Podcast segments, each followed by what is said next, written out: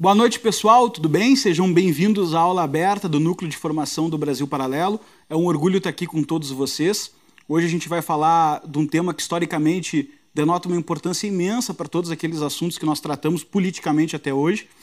E a oportunidade que a gente criou aqui, abrindo essa aula para todo mundo e deixando ela gratuita, foca em permitir que o máximo de pessoas tenham conhecimento de o que aconteceu nesse período e também que tenham conhecimento de como nós temos as aulas do núcleo de formação aqui toda terça-feira no Brasil Paralelo.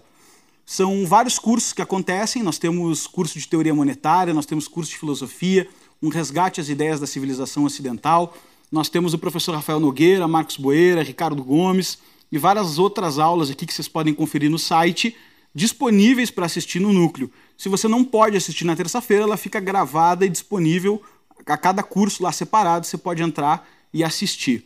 Então convido vocês a fazerem parte do núcleo de formação e estarem aqui conosco todas as semanas, aprendendo, debatendo, discutindo esses temas que pautaram como nós vivemos hoje em dia e principalmente determinam que tipo de ação nós vamos ter e como nós avaliamos a situação.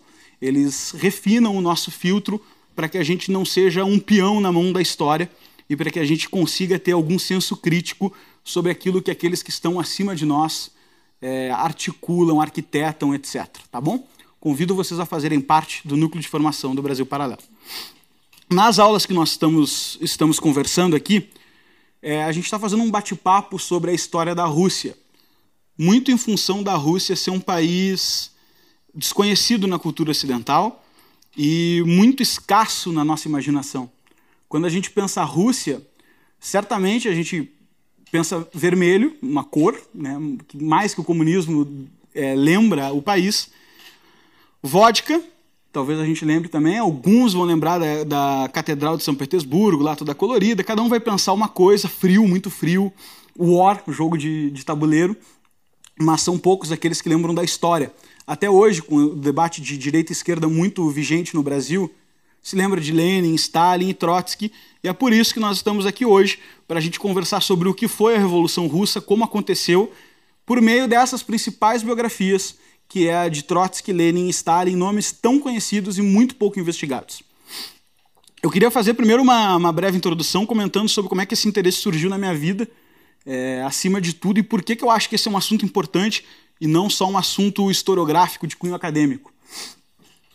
Quando a gente pensa nesses homens e nesse país, a gente pensa em alguém que rompeu um ciclo, na prática, não nas ideias, rompeu um ciclo de dois mil anos de governo político. A partir dali, a partir de 1917, as coisas não aconteceram da mesma forma em nenhum país do planeta.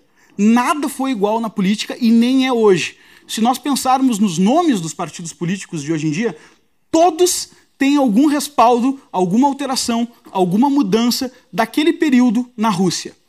Isso é um pouco encantador, já quando a gente pensa em questão de importância histórica, principalmente porque é um país quase oriental, né? a Rússia faz parte da Eurásia, mas ela é, um, ela é um, um país que é muito distante, outro alfabeto, não se comunica bem com o Ocidente.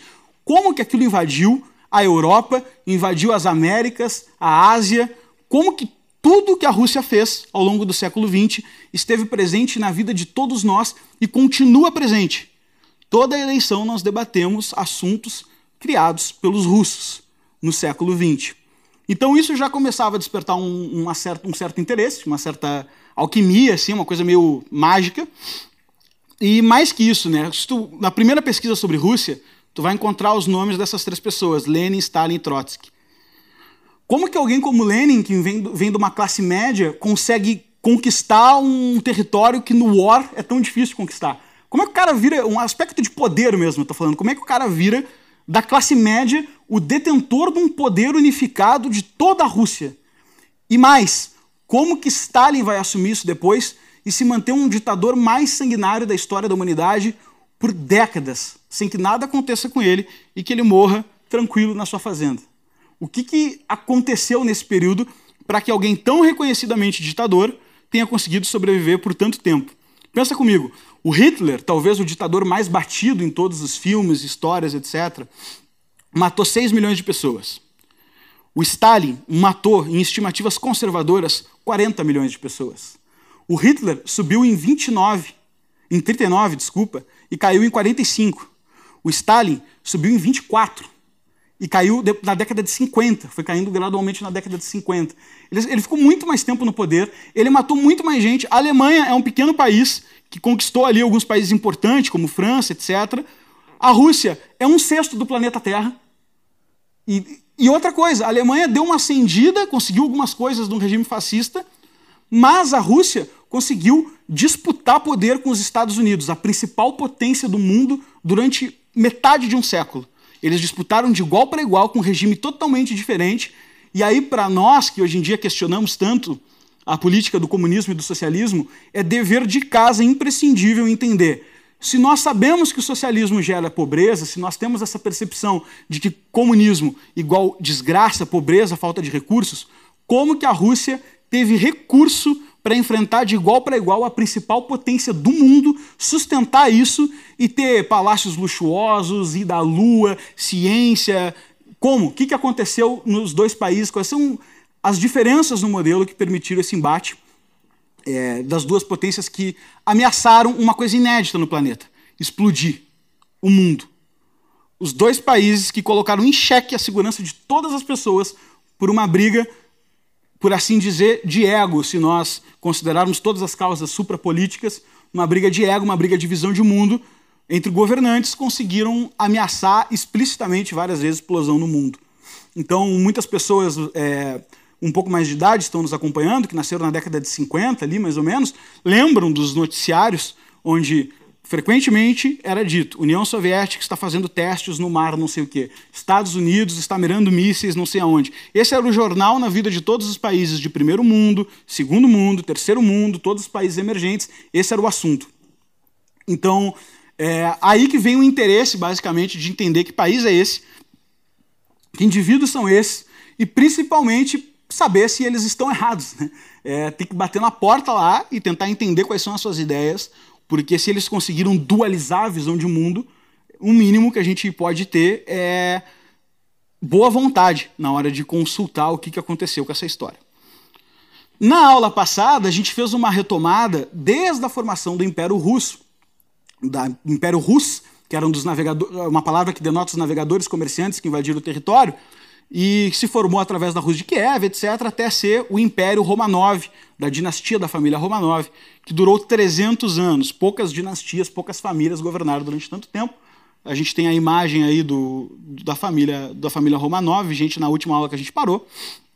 Faltaram é, três monarcas, basicamente, para a gente trabalhar na última aula, que era Alexandre II, III e Nicolau II. Todos eles reinam é, um breve período de tempo, não reinam durante é, longos períodos, não são períodos estáveis, e são períodos que, como a gente tinha retomado, já tinha passado por uma intelectualização russa, que eu recomendo você assistir para compreender na aula passada como que a Rússia sai de um país é, totalmente analfabeto e ascende a um país um pouco mais letrado e mais informado. As, as, estações de trem já estavam existindo, permitindo circulação de informações dentro e fora do país, e isso estava mudando a percepção de quem era a Rússia.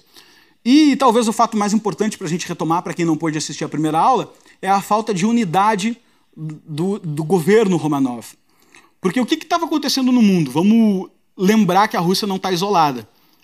Em 1779 a gente teve a Revolução Francesa, disso saiu Napoleão Bonaparte, Napoleão Bonaparte tentou dominar o planeta, basicamente, inclusive invadindo vários territórios, tentando buscar isso, travou guerra com a Rússia, perdeu para o inverno russo, um, um, famoso campeão de guerra, muito difícil de combater. É um inverno que no norte chega a fazer menos 30, menos 35. Realmente não é para quem não está acostumado. Isso explica até a quantidade de vodka que é consumida no país. E como que a gente, que a gente sai desse contexto de, de Napoleão Bonaparte e guerra? Né? Sai com uma população vitoriosa da Rússia, mas sai também com generais de guerra que tinham percebido o seguinte: eles tinham ido a outros países combater. E eles tinham visto que era possível uma vida diferente da vida que eles levavam na Rússia. Uma vida com constituição, por exemplo. A Rússia não tinha constituição. O, eu tenho aqui, eu deixei separado aqui num livro, no final eu vou entregar a bibliografia, um dos principais é, termos que simplificava as leis fundamentais da Rússia. A principal lei da Rússia, naquele momento, que os generais tinham visto as constituições e visto os países modernos, era: Sua Majestade é monarca absoluto, não obrigado a responder por suas ações a ninguém no mundo, e tem o poder e autoridade para governar seus estados e terras como soberano cristão, de acordo com seu desejo e boa vontade. Então, não tinha nada que pudesse questionar o rei russo naquele momento. Não se tinha nenhuma opção. Era o que ele queria fazer e ponto final. Só que nós já tivemos a oportunidade de estudar em várias aulas aqui do núcleo de formação que por mais que tu queira ser um rei absolutista e determinar a vida de todo mundo, sem legitimidade as coisas não andam. Então, diferente de Pedro Grande, que nós vimos na aula anterior, de Catarina Grande, que foram monarcas absolutistas com uma pilha de críticas que nós poderíamos fazer, principalmente com os olhos é, de quem está vivendo hoje, né, não está vivendo a época, que entenderam o seu tempo e governaram conforme o seu tempo, o final da dinastia Romanov está totalmente não fazendo isso. Eles estão continuando governando o mundo como 1700, como 1600, só que não é mais o mesmo mundo. As pessoas estão lendo, as pessoas estão indo à escola, as pessoas estão pegando trem e os caras estão começando a se perguntar: por que eu estou guerreando por esse cara? Por que, eu não tenho nada para comer? Esse cara vive num palácio de inverno, que é o belíssimo palácio da Rússia. Que que tá, por que, que isso está acontecendo? Então era um momento de questionamento e de mudança constante de monarca. Alexandre II, esse da foto, foi um monarca que começou a compreender isso. Ele viu, pô, se todo mundo está caindo, ninguém está ficando. Tava um, um, Game of Thrones, assim, o, o embate político da época. Eu vou fazer diferente. E ele estabeleceu um governo, e aqui muito cuidado com a palavra, liberal está muito longe do liberalismo que a gente entende hoje, né? Ah, menos Estado, etc. Não. Liberal era simplesmente achar que o rei não podia fazer o que quisesse, né? Era, era liberal, quer dizer, quero uma constituição, quero regras, quero instituições, quero democracia. É, democracia parlamentarista, né? nem necessariamente para o monarca. Eles queriam manter a família real e muitos embates nas ruas da Rússia, etc. Ele entende que esse é o caminho, vou fazer um governo liberal. E ele começa a fazer o governo liberal dele e com um principal lema. O principal lema é: não vai ter mais censura. Um incrível caminho para a Rússia, que censurava tudo. A Rússia não podia publicar nada que não passasse pelos órgãos censores. Não vai ter mais censura e nós vamos expandir as escolas. E ele elegeu um secretário para que expandisse as escolas e fizesse isso. Esse cara inaugurou mais de 300 escolas ao longo de duas décadas e meia de serviço público. E a população russa estava contente, afinal de contas, eh, existia minoria radical, já as ideias de Karl Marx já tinham batido a porta dos russos e já estava o movimento comunista das internacionais socialistas acontecendo, mas parecia ter solução e a parte moderada, que normalmente tende a ser a maior parte, estava falando, não, vai solucionar, o governo está indo para frente, é normal agora que a partir de agora a gente evolua. Só que a vontade popular, o principal movimento revolucionário da Rússia, assassina esse monarca. E aí a família Romanov faz uma reunião, uma assembleia de família e fala o seguinte: puta, não está adiantando merda nenhuma. Por que, que ele morreu? E um homem dentro da família Romanov recomenda o seguinte: ele morreu porque ele foi frouxo. E aí a gente sobe Alexandre III. Alexandre III, então, tem como premissa retroceder todas as reformas liberais. Olhando daqui, parece fácil entender que o problema vai dar. Imagina, tu assinava para a população, não tem mais censura, Agora a gente está dando escola para os pobres. E esse cara entra no poder. E esse cara entra no poder com a seguinte, com a seguinte frase: Não é fundamento incentivar as massas e os cossacos para que eles possam se escolarizar e ter a expectativa de ser mais do que já são. É o tipo de proclamação que não pega bem para um cara que está assumindo um país que está cada vez mais nas, nos ventos revolucionários da França de 1789. E ele começa a fechar as escolas que os caras tinham aberto. E ele começa a retroceder na censura e extingue o principal jornal comunista da época e tantos outros jornais também, extingue as atividades universitárias e começa a restringir, restrição total. Não é bem entendido e acontece o seguinte com ele. A população fica louca, principalmente o movimento Vontade Popular. Pergunta: o grupo que tinha assassinado o monarca anterior tinha apoio da população? Não, não tinha. O rei anterior era bem quisto pelo povo.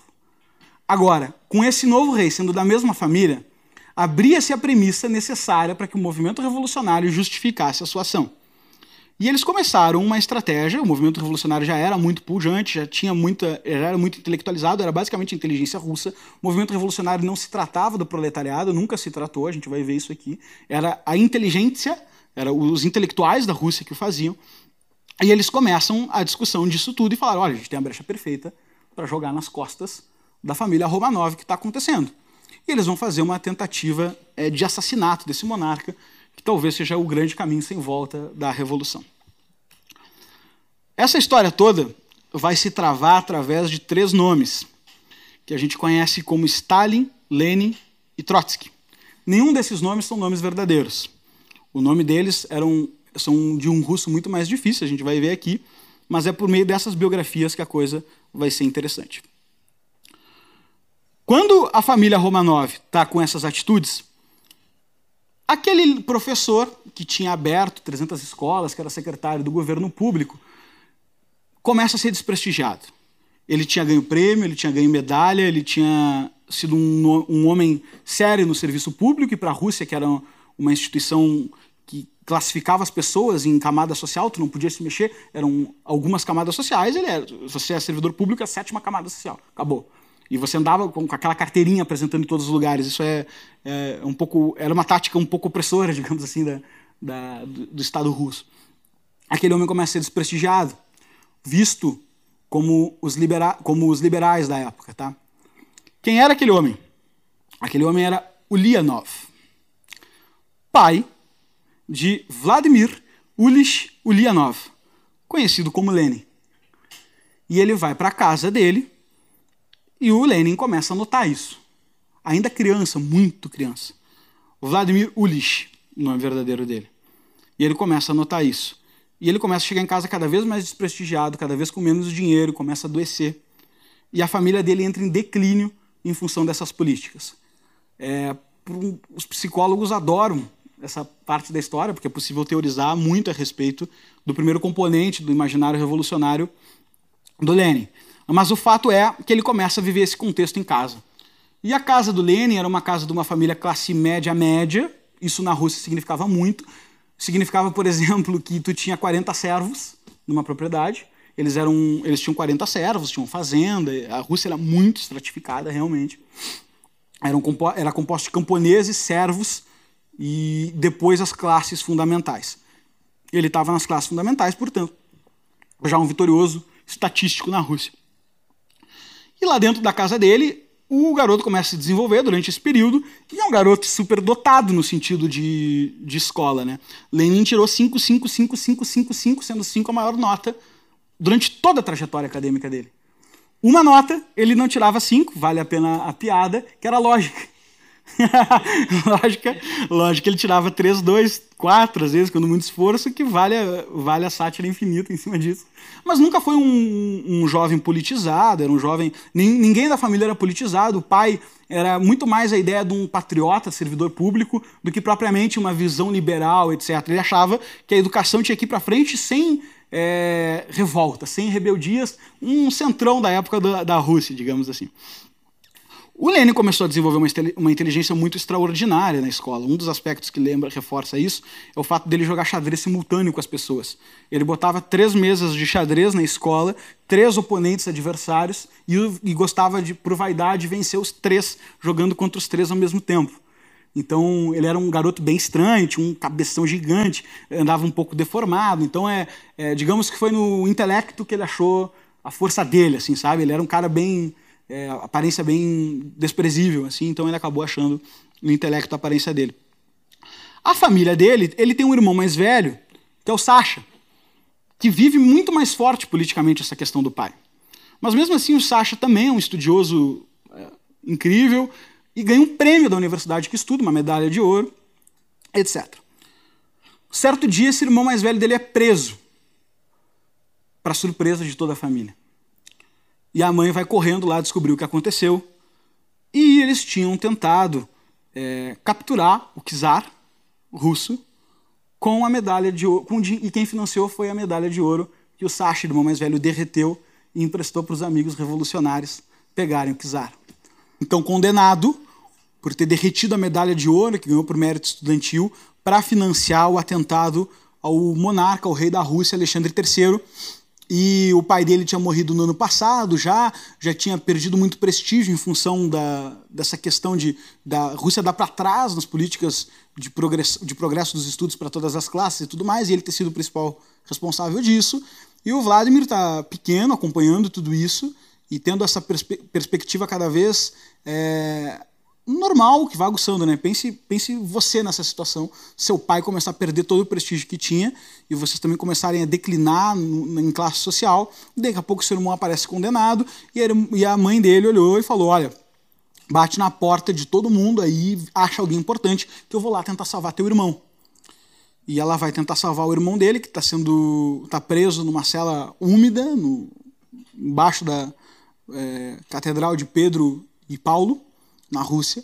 E aí acontece que quando ela chega lá, ela implora para que o irmão dele faça uma carta pedindo perdão, pedindo clemência para o imperador, que é basicamente certo que haveria a concessão por vários pauzinhos que ela mexeu lá. E o irmão nega, o Sasha, irmão mais velho do, do Vladimir, Alexander, nega e fala: Eu não vou escrever, é isso que eu acredito, e se for para morrer, a minha morte se faz necessária para que a revolução prossiga. Então a gente vê quando a gente fala de militância da Rússia de 17, nesse caso bem antes de 17, a gente está falando de uma militância muito mais séria e comprometida, inclusive, com a própria vida. Né? E ele é condenado à morte, morrem os três antes dele. Um, um, um caso interessante dessa condenação à morte, que eles construíram o cadafalso e a forca, só que não tinha lugar para enforcar os quatro. Então os dois primeiros foram enforcados com os, dois, com os outros dois assistindo. Então foi um processo de condenação à morte que demorou muito tempo. E eles viram os amigos morrer. Todos os amigos antes de morrer, os dois amigos antes de morrer, gritaram Vontade Popular, o nome do grupo, antes da morte.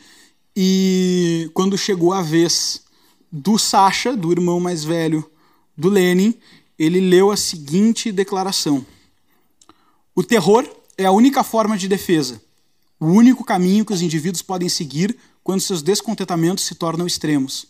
Nós, estudantes, somos incentivados a desenvolver poder intelectual, mas não nos encorajam a usá-los em benefício do meu país. No seio do povo russo pode ser achada uma dúzia de homens, ou mais, que são devotados às ideias e abraçam os infortúnios de seu país com tapa ao chão que não consideram se sacrificar ou dar a vida pela causa. Não há nada que possa intimidar pessoas assim. E ele é morto, então, com essa declaração. A mãe dele volta desesperada para casa. Perdeu um filho, né? Não era, principalmente por condenação à morte tão inesperada, quando teu filho, a principal pesquisa científica do irmão dele não era sobre política, era sobre minhoca. Então, ele era considerado um santo dentro de casa. Era muito menos é, causador de problema que o próprio Lene. Então imagina o desespero da, da mãe quando voltou. Diz que ela entrou e mudou totalmente a perspectiva. Tinha perdido o marido ano passado, perdeu agora o filho mais velho, o primogênito da família, e voltou muito triste, muito desolada para dentro de casa.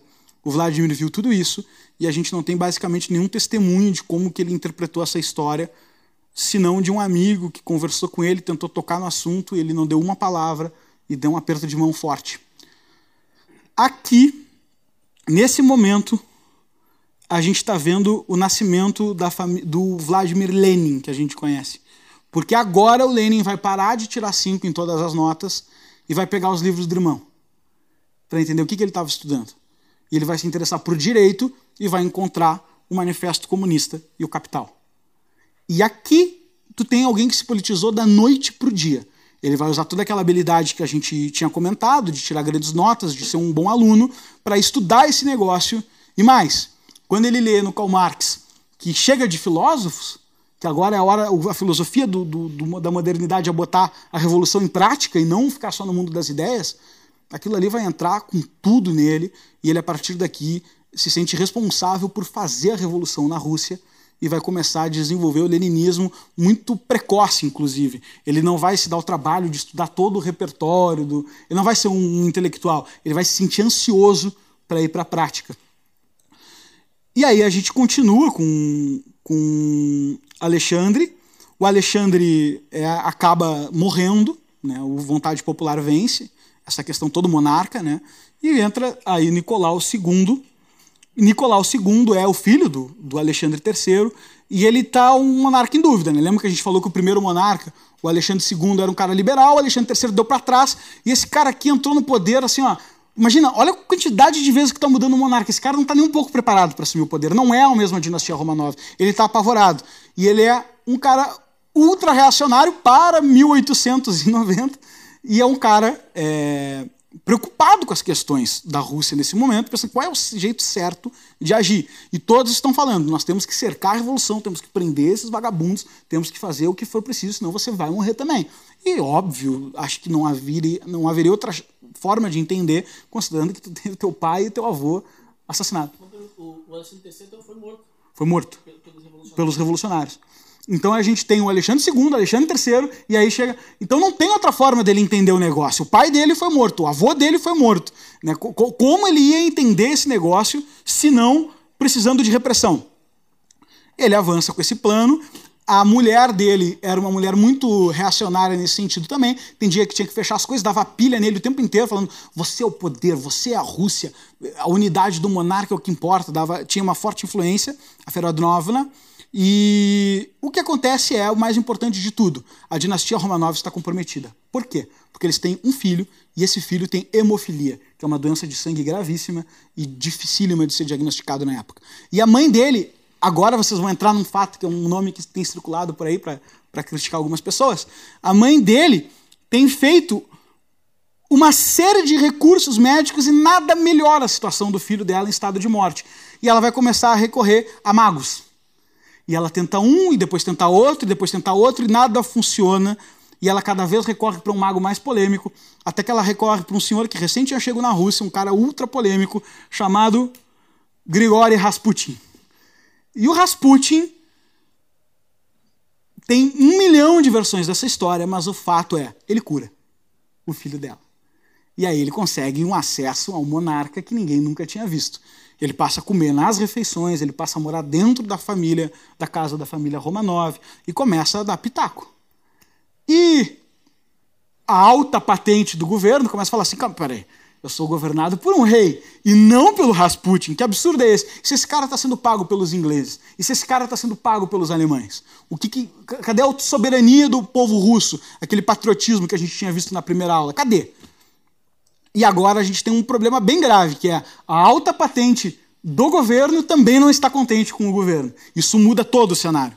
Então, agora a gente tem a alta patente do governo não contente com o governo, com a seguinte frase: Se Rasputin continuar ordenhando suas ideias no ouvido do rei, nós teremos que sacrificá-lo. E é por isso aí a gente consegue fazer analogia com o movimento contemporânea, é uma analogia um pouco porca, no sentido biográfico, obviamente, mas no sentido análogo, assim, de, de contexto. Né? A analogia nunca é igual ao fato analogado.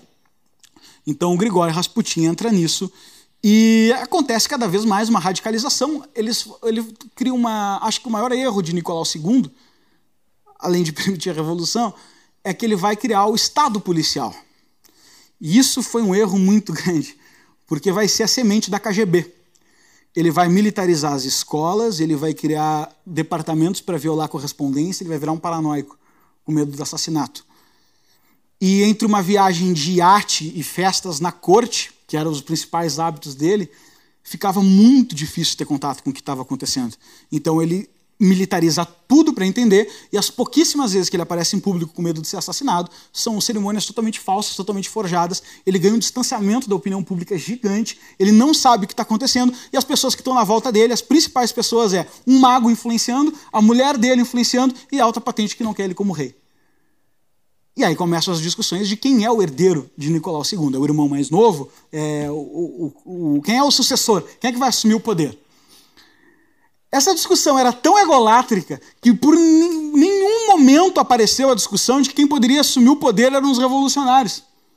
Toda discussão se dava quem vai assumir o poder entre nós. Não existia perspectiva na cabeça deles. E aí o, o general vai falar uma coisa que não dá para ser esquecida para ver o poder de menosprezar algo na história. É assim a frase. Esse tal de Lenin não é um cara importante. Não deve se preocupar com isso porque o Lenin está lá já militando e começando a fazer boas agitações, e ele fala assim: não, esse cara aí é um louco. Ele começa a discursar nas fábricas, ele começa a promover uma ideia de fazer a semente dos sindicatos, que é vamos juntar os operários aqui. O Lenin está tentando ir para ação. E ele fala assim: esse cara, esse cara é louco, esse cara está fazendo uma, uma revolução das ideias, o perigo, o perigo aqui é a tentativa de assassinato, vamos se focar no nosso governo. Ele faz o, ele faz o Estado policial, e aí o, com o Estado policial os partidos ganham força porque eles precisam se organizar. Os revolucionários precisam se organizar e aí eles começam uma questão que é muito famosa na história das ditaduras, que é ninguém é tão habilidoso quanto artistas intelectuais para desviar da censura e fazer textos, etc. E aí eles criam, a, digamos, a principal artilharia da revolução, que é os intelectuais vão começar a escrever.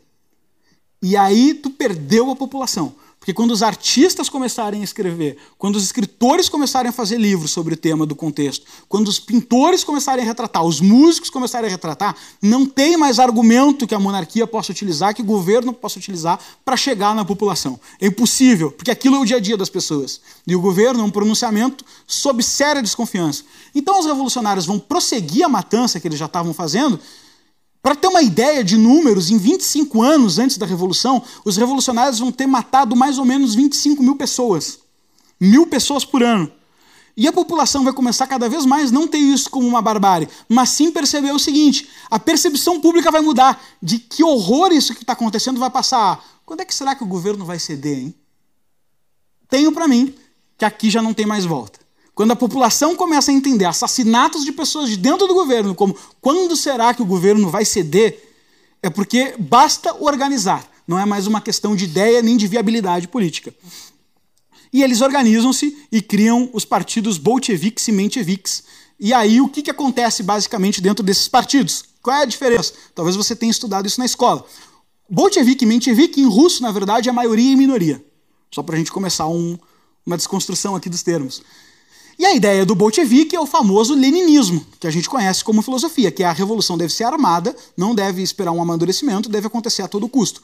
E o menchevique acha que o socialismo está distante da Rússia, porque a Rússia é uma sociedade feudal tardia, camponesa, e primeiro vai acontecer a industrialização, outros países vão ser socialistas primeiro, porque tem que acontecer a industrialização, etc, etc, etc. Ele seguia o socialismo em etapas, bem como Karl Marx pregava. E os bolcheviques revolucionários entendiam que isso, na verdade, era uma bobagem, era um dogmatismo teórico e que nada tinha a ver com, não, com abrir mão do poder. E eles têm essa divisão, e aí que a gente tem a famosa estratégia das tesouras. Porque o Lenin levanta a mão e fala o seguinte: fala assim, se nós nos dividirmos em dois partidos e dermos a ideia de que somos inimigos, mas trabalharmos juntos. E aí os caras falam assim: é, não, isso é muito estranho, não gostei muito dessa ideia. Os caras começam a reclamar, mas bolcheviques ganham por maioria. Lenin representava a maioria, por isso ganham os nomes. Ah, os, os que são maioria. E eles topam se dividir em dois partidos e eles começam a divisão, mas com um plano central. Esse plano vai passar por rupturas, mas no momento da concepção, os dois partidos queriam a mesma coisa: a Rússia comunista. E aí o governo vai começar a perceber os mencheviques como uma ameaça menor e os bolcheviques como radicais. A proposta política dos mencheviques de conduzir uma sociedade comunista através, primeiro, de uma constituição, de divisão de, de igualdade de classe, de redistribuição de renda, vai passar a ser o passo dois para a Rússia. Todo mundo vai aceitar aquilo como correto. Todo mundo. Uma, uma ideia que simplesmente não estava discutida, que é a ideia de uma sociedade socialista, ao, em extremo contraste com o que estava acontecendo na Inglaterra, que era uma sociedade de revolução industrial, vai passar a ser tomado como o único caminho possível. E os bolcheviques, aqueles revolucionários, aqueles sim, aqueles são radicais, daqueles não queremos falar. Eles criam então os dois partidos e esses partidos começam então a, intensificar os atentados. Os bolcheviques, principalmente, responsáveis por isso, por fazer a frente de guerra, é padre executado, é aí começa um pouco mais aquele tom de revolução russa que a gente, que a gente conhece. Essa questão vai se afunilando até chegar no momento que é chamado da Revolta de 1905. Aqui está um, um, desenho um pouco na imagem. O que é a Revolta de 1905? Pensa o caos que estava a Rússia nesse momento. Pensa você como monarca. É, é, essa provocação que eu quero fazer. Vamos tentar parar de pensar como um peão que está olhando de baixo para cima. Vamos tentar olhar de cima para baixo. O que, que, a gente faria, né? Quais, quais, são as decisões que a gente tomaria? Tu é monarca. Um sexto do território do planeta, a Rússia. Não tem internet, não tem tecnologia, tu precisa te comunicar com o povo. toda a inteligência da Rússia está pensando contra ti. Os escritores, os intelectuais, a classe média, os burgueses, não tem ninguém do teu lado. E tu está com o núcleo do poder contaminado. O que, que tu vai fazer? Ele toma uma decisão estúpida pra caramba. Que é, lá no oriente da Rússia, nós não podemos perder o território da Manchúria e da China. E ele abre guerra no Oriente, no Extremo Oriente. Ele abre guerra. Quem que ele chama para guerra? aqueles mesmos soldados generais aposentados que tinham visto as constituições dos países que nós falamos, nas guerras de Napoleão, etc., e agora tem que ir para a guerra por um monarca que eles não acreditam. E eles vão para a guerra por um monarca que eles não acreditam, e o exército começa a se olhar e perguntar: cara, a gente está morrendo para manter a Manchúria. A distância de Moscou e de São Petersburgo para Manchúria é tipo do, do Brasil para Vancouver, no Canadá. A gente está lutando para manter aquilo lá. Eu não estou nem aí para Manchúria e para China. O que eu estou preocupado é com o meu país. O povo está passando fome. E esse cara aí está tentando mandar a gente guerrear. E ele começa a ter deserção no exército. O exército começa a desertar, desertar, desertar, integrar o partido bolchevique. O partido bolchevique. Quem é que está nas costas desse movimento? Está o Lenin lá em fábrica em fábrica, em quartel em quartel, dizendo só: esse cara está te usando, esse cara está te usando, vem para cá, vem para o partido, vem para o partido. Eles começam a entrar. A revolta de 1905 começa então com o seguinte: os mencheviques, que entendem ainda que nós temos que preservar as instituições, esse é, esse é o lema, eles resolvem então levar, através de um padre que coordenou o movimento, uma petição para o governo de coisas que eles exigem como essenciais para que o governo possa continuar de pé. E eles levam isso na frente do Palácio de Inverno, que talvez seja um dos mais suntuosos palácios da Europa, talvez o terceiro, se eu não me engano.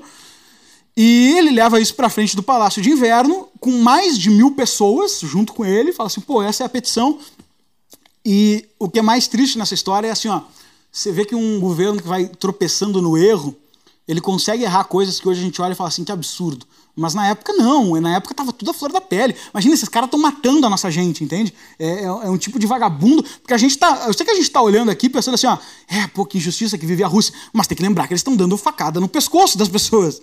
Eles estão matando 25 mil pessoas. É, tá muito a, a flor da pele o movimento.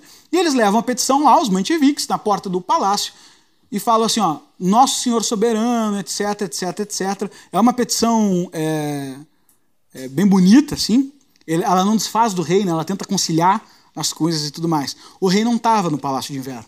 Ele estava nos trens, ele estava em viagem por causa da guerra. E o cara que ficou no lugar toma a brilhante decisão de, nesse cenário aí que vocês estão vendo, mandar matar todo mundo.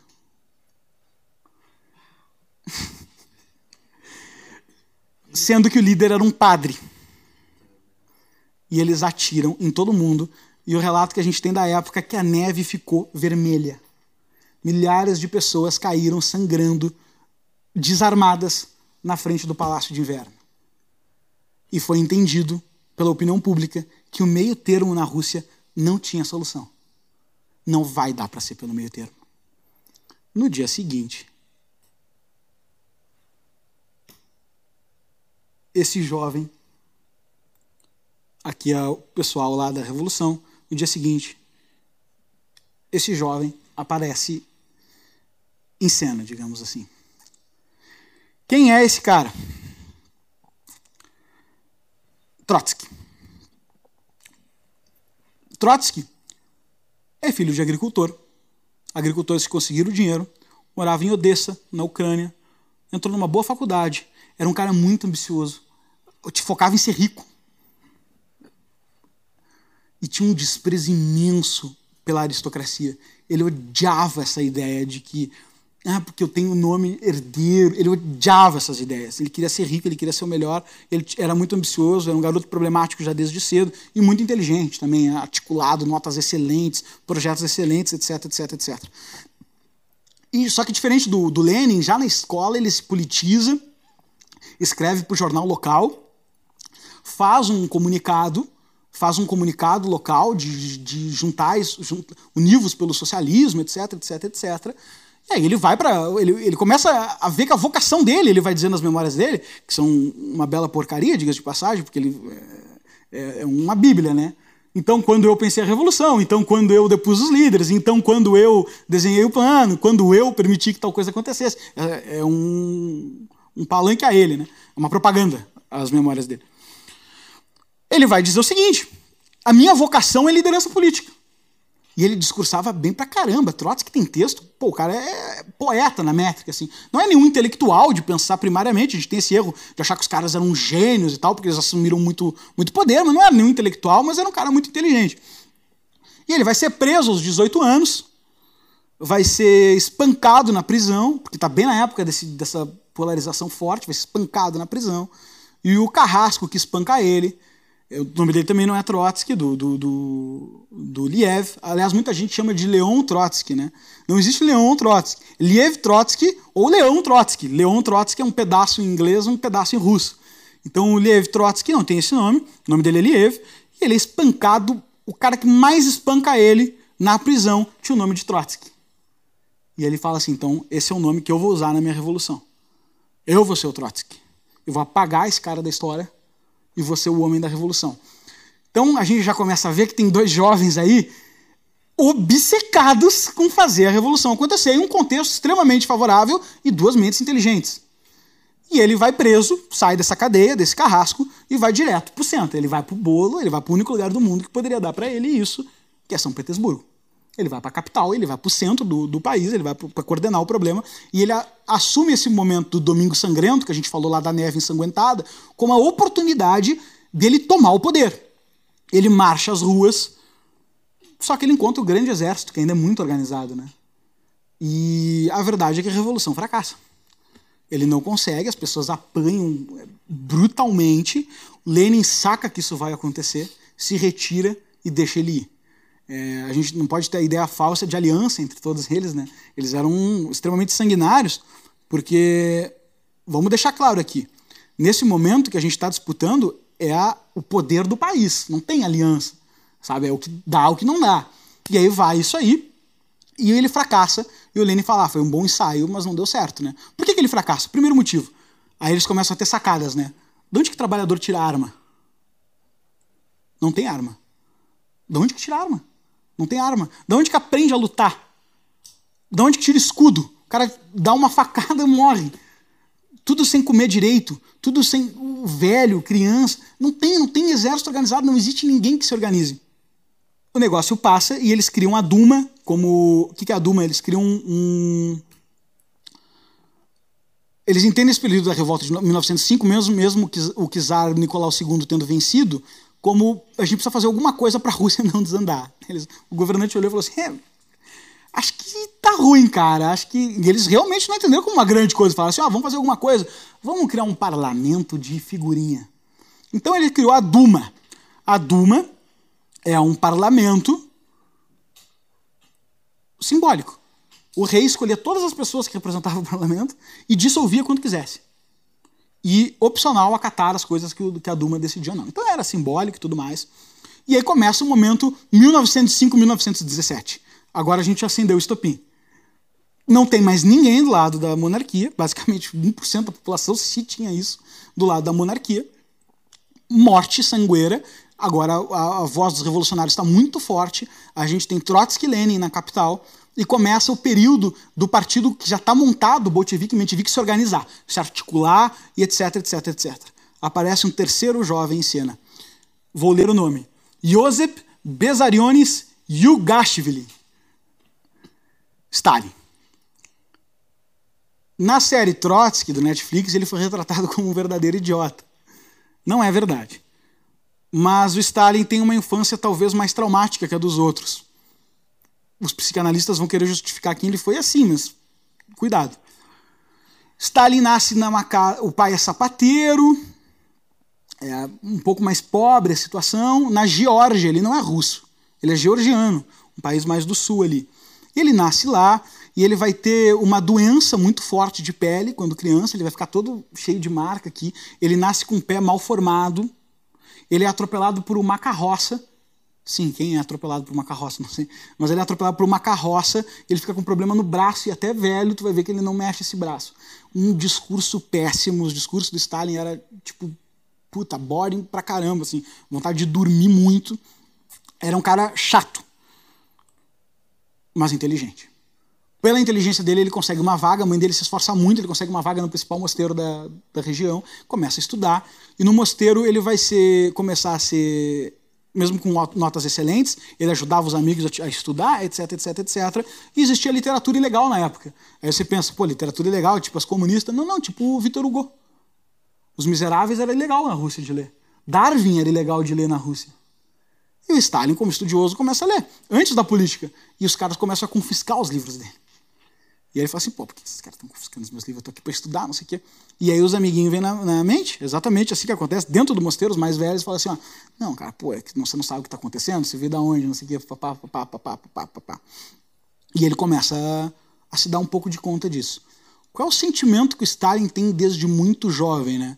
Ele vai escrever poemas já na pré-adolescência dele, que já não são normais de um pré-adolescente escrever, como, por exemplo, é, o Rochinol cantou, o Rochinol está no céu e cantou é, Floresça grande nação, Geórgia, faça de seus homens os maiores, os mais inteligentes.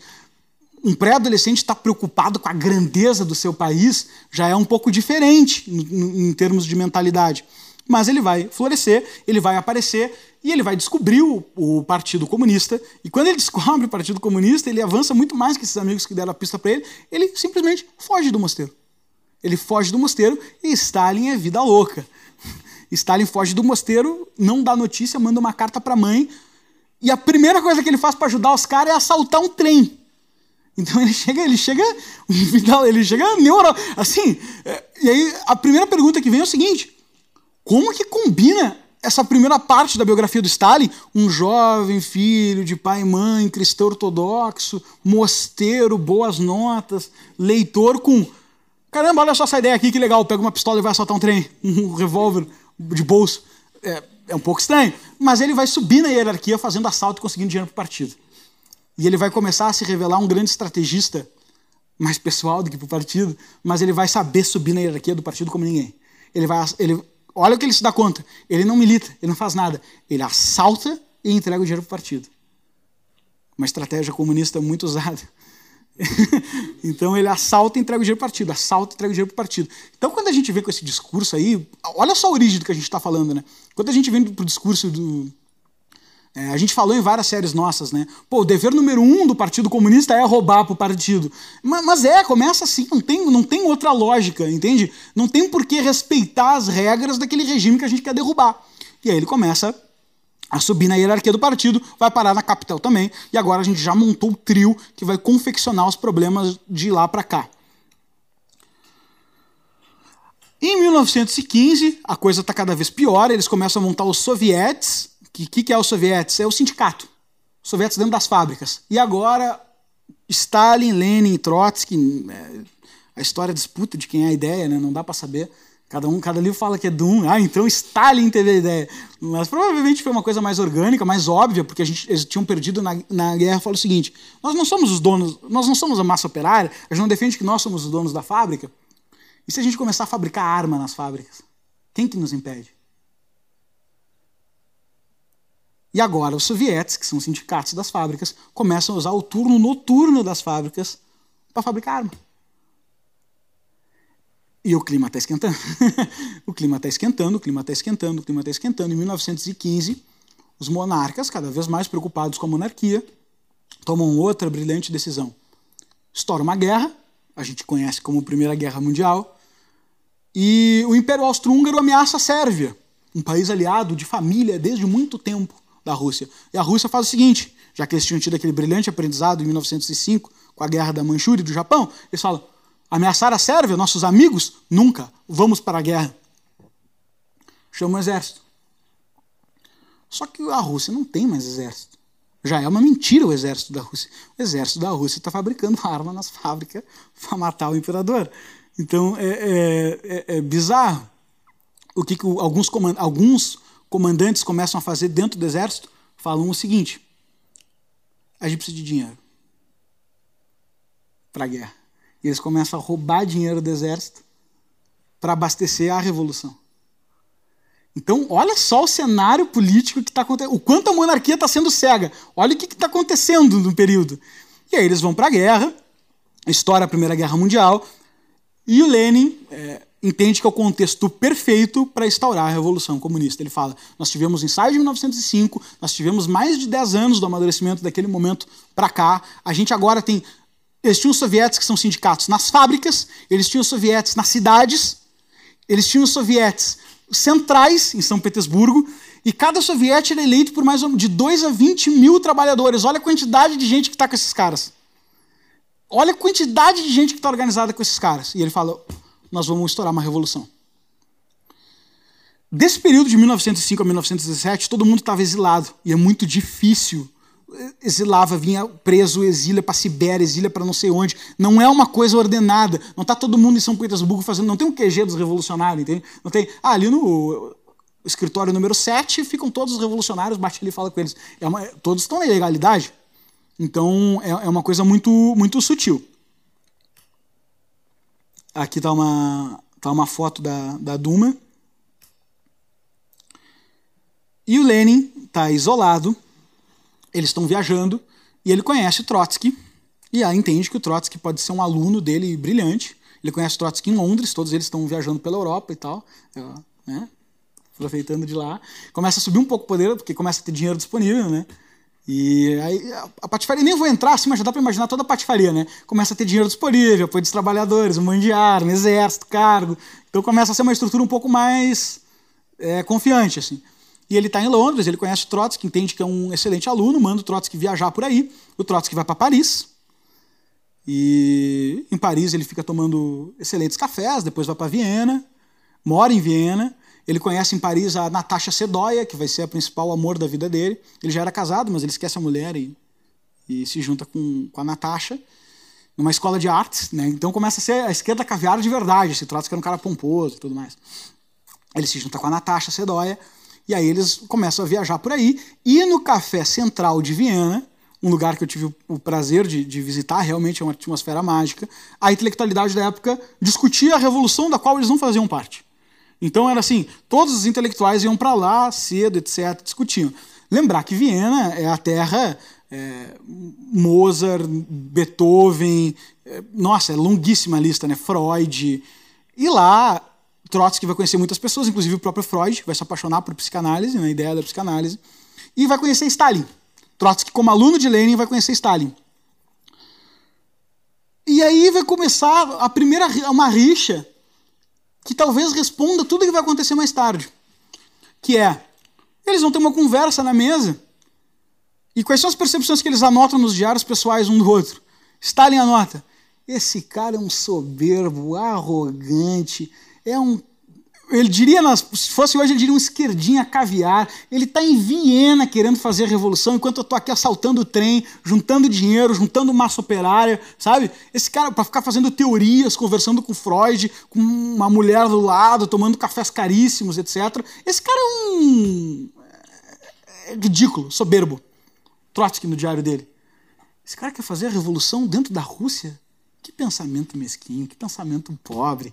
Esse pensamento não tem nada a ver. Esse cara é provinciano, é tosco, não tem repertório, não vê o mundo.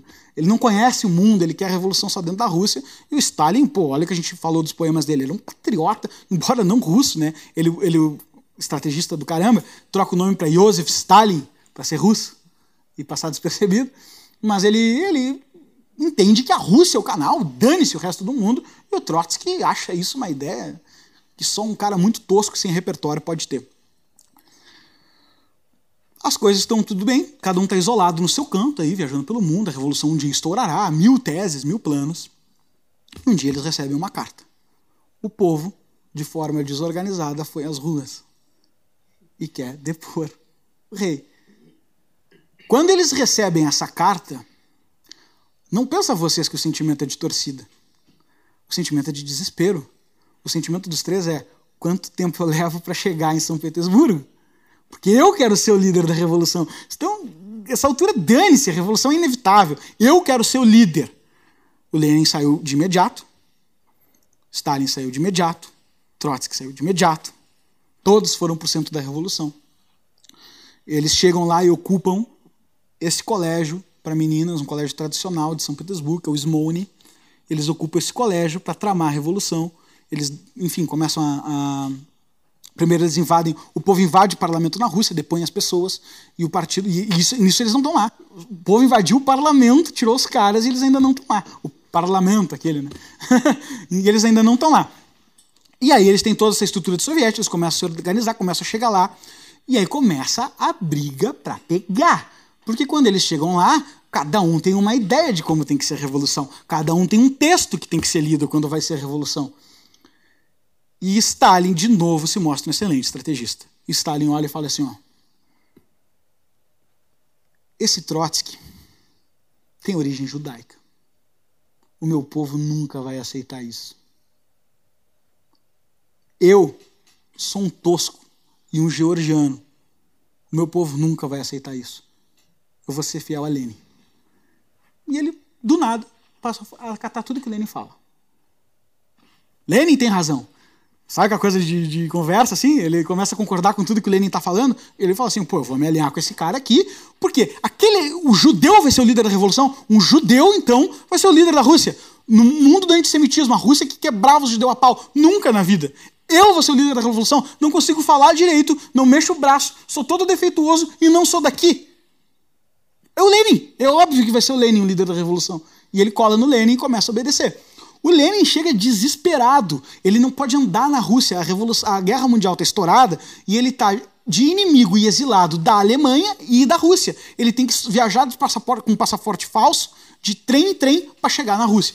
Ele chega na Rússia com um passaporte falso, desesperado, e fica, e fica andando de um lado para o outro num apartamento, perto, perto do, do lugar que está estourando a Revolução, pensando assim: se eu for lá, vão me matar, se eu for lá, vão me matar, porque a, o exército está tentando caçar as cabeças, né? Se eu for lá, vão me matar, se eu for lá, vão me matar. Ele não aguenta, é, bota um capuz, sai com um amigo, rumo ao Smone. Gente está todo mundo concentrado. São quilômetros de caminhada. E é de noite, faz frio pra caramba. Faz frio pra caramba, o que não é uma coisa muito rara. Ele pega um trem.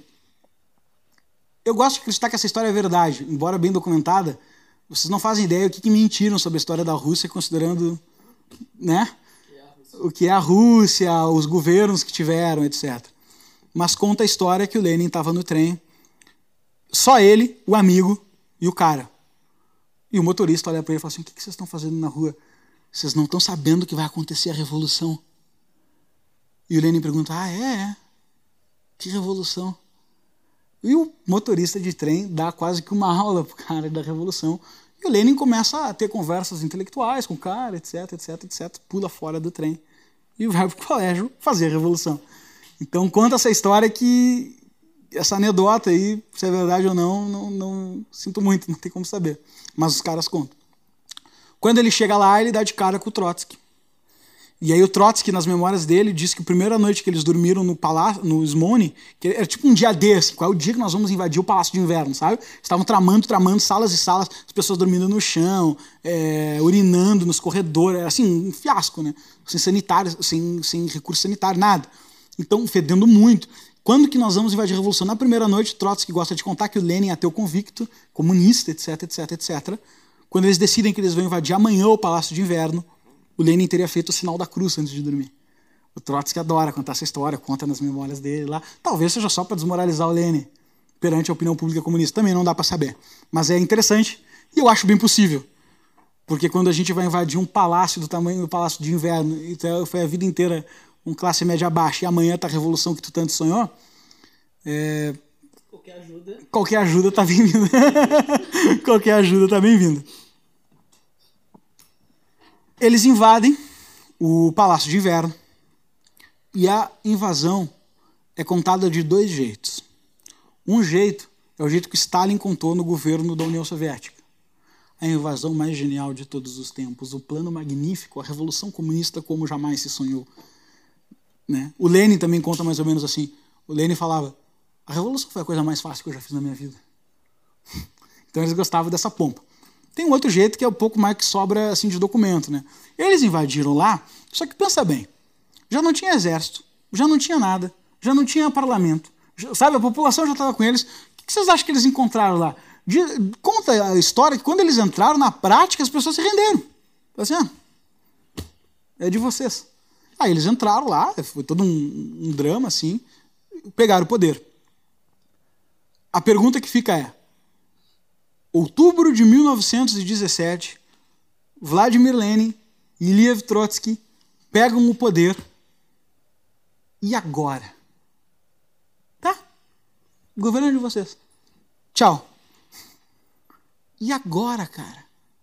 E agora? As massas não precisavam de uma justificativa. Os panfletos principais dos slogans dos bolcheviques eram é, lutar pelo amanhã, vamos ver o que acontece, sabe? Era só coisa de futuro incerto. As pessoas queriam raiva, queriam manifestação. Não tinha essa preocupação política de qual era o plano que ia conduzir depois de tudo. Fazer uma Claro. pergunta. Então, surge um movimento ah, popular desorganizado Isso. e esses líderes, né, eles, eles ah, vamos dizer assim, resumindo, né, eles coordenavam uma estrutura já montada, é isso? Uhum. De Isso. trabalhadores. Isso, isso foi o que fe- foi o fundamental para que eles fossem os líderes da revolução, porque senão eles iam ser só três caras chegando ali. Grande ponto. Por que, que eles não são três caras chegando ali? Eles são os líderes da revolução. Porque eles que montaram os sovietes nas fábricas, eles que montaram os sovietes na cidade, eles que escrevem as cartas, eles que publicam. O Stalin, na época, já estava cuidando do Pravda, que era o principal jornal. O Lenin já dava as diretrizes do partido e era notado pelos integrantes como a cabeça, o líder. Ele estava fora, mas ele escrevia para todos constantemente cartas e dava as diretrizes. Eles tinham essa trajetória e o Trotsky tinha um discurso muito inflamado, um orador de, de grande competência, assim. Então ele foi bem visto assim pela- pelas pessoas. E e pro povo que saiu na rua, eles, eles, eles eram um. Pro povo, eles eram, assim, simpáticos. O partido. Mais Lenin, Stalin desconhecido, ninguém sabe quem era, um cara de dentro, assim dentro da, da estrutura do partido sim, mas desconhecido. E o partido perante a opinião pública. Sim, é, essa é uma história bem legal. O partido perante a opinião pública. Os mencheviques era o partido principal. Quando eles dão o- um, eles dão um primeiro golpe em fevereiro que estabelece um governo provisório. Fevereiro de 1917, né? Estabelece um governo provisório. E esse governo provisório, na verdade, é o partido menchevique. Que tem o Alexander Kerensky, que é o principal cara lá que vai ficar governando esse governo provisório. E ele vai. é, o que, ele vai prometer para a Rússia? Os caminhos normais dos outros estados. Ele vai prometer constituição, ele vai prometer instituições, etc, etc, etc, né? E o Stalin está de acordo com isso. O Trotsky, mais ou menos, mas também está de acordo com isso. Cada um com a sua vaguinha lá e a gente, sabe, evolui a Rússia. Tá legal. O Lenin discorda absurdamente. Ele fala assim: ó, vocês estão jogando fora o poder que nos caiu, nos caiu nos pés. O governo provisório não tem nenhuma legitimidade. A gente pode derrubar esse cara amanhã. Sabe por que eu não derrubo amanhã? Porque eu quero ter legitimidade antes deles caírem. E ele espera de fevereiro a outubro. O que, que ele espera? As massas quererem o caminho radical. Porque ele fala o seguinte, e aí entra uma. Os caras eram bons estrategistas, eles viviam essa discussão o dia inteiro, né? não faziam mais nada da vida. Então ele, ele fala o seguinte, ó. Vamos esperar de fevereiro a outubro, porque todas essas promessas que eles estão prometendo, desse jeitinho limpinho e burguês liberal que ele chamava, vai demorar muito para acontecer. Uma constituição ser escrita, um, sabe, direitos, instituições, isso aí vai demorar um, um caramba de tempo para acontecer. Deixa. E, o- e e e o sentimento, o povo não vai E aguentar. o sentimento do povo não vai aguentar isso. Então ele cada vez mais incitava discurso pelas costas. Ele publicamente falava: ah, o governo liberal é legal, o governo provisório é legal, vai dar tudo certo. E aí, pelas costas, ele inflamava discurso do, do pior tipo, assim, ó. Eles nos prometeram uma constituição e não entregaram nada, sabe? E aí, cada vez mais, o radicalismo pegou força, pegou força, pegou força. Em outubro, quando ele vai destruir esses caras, não- tem mais nada. Entende? Ele, ele destrói o próprio Menchevique, ele, ele destrói dentro do partido. Eles destroem primeiro o rei, depois eles destroem o governo provisório. Então, se divide assim, didaticamente, para falar, né? Acho que até os conceitos, a percepção é mais importante que os os dados, mas, mas em, 19 em, jane- em fevereiro de 1917, eles tomam um parlamento. Em outubro de 1917, os bolcheviques tomam o governo do governo provisório. Então aquela assembleia limpinha, sabe? Vamos montar um governo e fazer a Constituição, não sei o que, não sei o que, não sei o que, não sei o que, é derrubado em 1917. Eles falam assim: não, não, não, segura, não vai acontecer nada disso, cara. Eu vou fazer uma revolução comunista aqui, não, não, tô cagando pra isso. Então é, é, é muito boa a pergunta, porque faz esclarecer o quanto esse. Duas coisas, na minha opinião. O quanto esse componente estratégico era muito forte dentro. Essa estratégia das tesouras, assim, deixa os caras subir, eles não vão conseguir se manter no poder, e a gente incita radicalismo para quando a gente subir, tudo está justificado. A gente vai precisar tomar algumas medidas e a gente vai precisar de opinião pública. Eles poderiam tomar o poder em fevereiro. Tomam em outubro pelo motivo de que ele sabe que ele vai ter que fazer coisas bem complicadas depois de ele tomar o poder. E aí ele toma o poder e agora chega. Que coisas bem complicadas são essas? Eles invadem o Palácio de Inverno e aí eles falam assim: bom, a gente prometeu que não ia ter governo, né? Não foi isso que eles prometeram? Igualdade? Prometeram paz, igualdade, comida para todos. Como é que entrega? Tem que entregar agora, olha só, desafio. Tem que entregar para um sexto do território do planeta Terra paz, igualdade e comida para todos. Chegou a Revolução Comunista. Não é tão fácil, né? Por onde começa? Então eles falaram o seguinte: agora começa sensacional as coisas. Ninguém aqui chamado Lorde, nem Czar, nem nada. Vai ser todo mundo chamado de camarada. Primeiro sinônimo que eles encontram. Camarada. Não vai ter nenhum poder executivo. Vai ter os comissários do povo. Quem vai eleger os comissários do povo? Ah, é, quem é os comissários do povo? Os sovietes. Quem vai eleger os sovietes? Os sovietes mais de baixo. Quem vai eleger os sovietes mais de baixo? Os trabalhadores. Você percebe que está dando mais ou menos a mesma coisa? Só que pro lado deles, o que está acontecendo? Como é que vai funcionar a estrutura? Que talvez a gente não tenha muita notícia, né? Porque a gente tem uma notícia de uma revolução super abstrata, né? Como é que funciona a estrutura? Eles conseguem manter esse poder justamente por terem construído essa estrutura. Esse é o diferencial da Revolução Russa. Eles já tinham a estrutura de um Estado. Eles tinham os sindicatos dentro das fábricas, que eram os sovietes. Né? O soviete em russo significa assembleia. Eles tinham os sovietes dentro da fábrica, que eram as, o, as assembleias, os sindicatos e assembleias da fábrica, eleitos pelos trabalhadores. Esses sovietes elegiam o soviete da cidade. O soviete da cidade elegia o soviete regional. Todos esses sovietes juntos existiam como Congresso de Soviete, esse da foto. O Congresso de Soviete designava um poder executivo chamado Comissários do Povo. Trocamos seis por meia dúzia. Né? Não tem muita diferença. Como é que eles se mantinham? Claro, nesse primeiro momento é necessário que a gente utilize recursos para estruturar esse, esse novo comissário comunista, essa comuna. Né? E esse comitê executivo, que em russo chama é, Sovnarkom, começa com a ser eleito e aí saem nomes óbvios. Né? Na presidência sai Vladimir Lenin na votação. Nas relações exteriores, Lev Trotsky. Nas nacionalidades, Joseph Stalin. Então agora já tem os três cargos posicionados e os três vão se comer por poder. A partir de agora, cara, acabou a amizade. Porque ninguém está satisfeito com o que aconteceu. Todo mundo está com aquela sensação de não era bem isso a revolução, sabe? É, era para ter sido mais dramático, era para ter sido mais charmoso, porque foi, foi uma merda, né? Um monte de revolta, e os caras invadiram lá o, o, Congresso falso, que nem era Congresso, eles nem estavam. Depois eles chegaram depois, invadiram o Palácio de Inverno, não teve, teve seis mortes, sendo que algumas deles, sabe? Que, que, que droga de revolução é essa? Então, eles saem nesses três cargos. Foram criados outros cargos importantes, que eu anotei aqui para ler.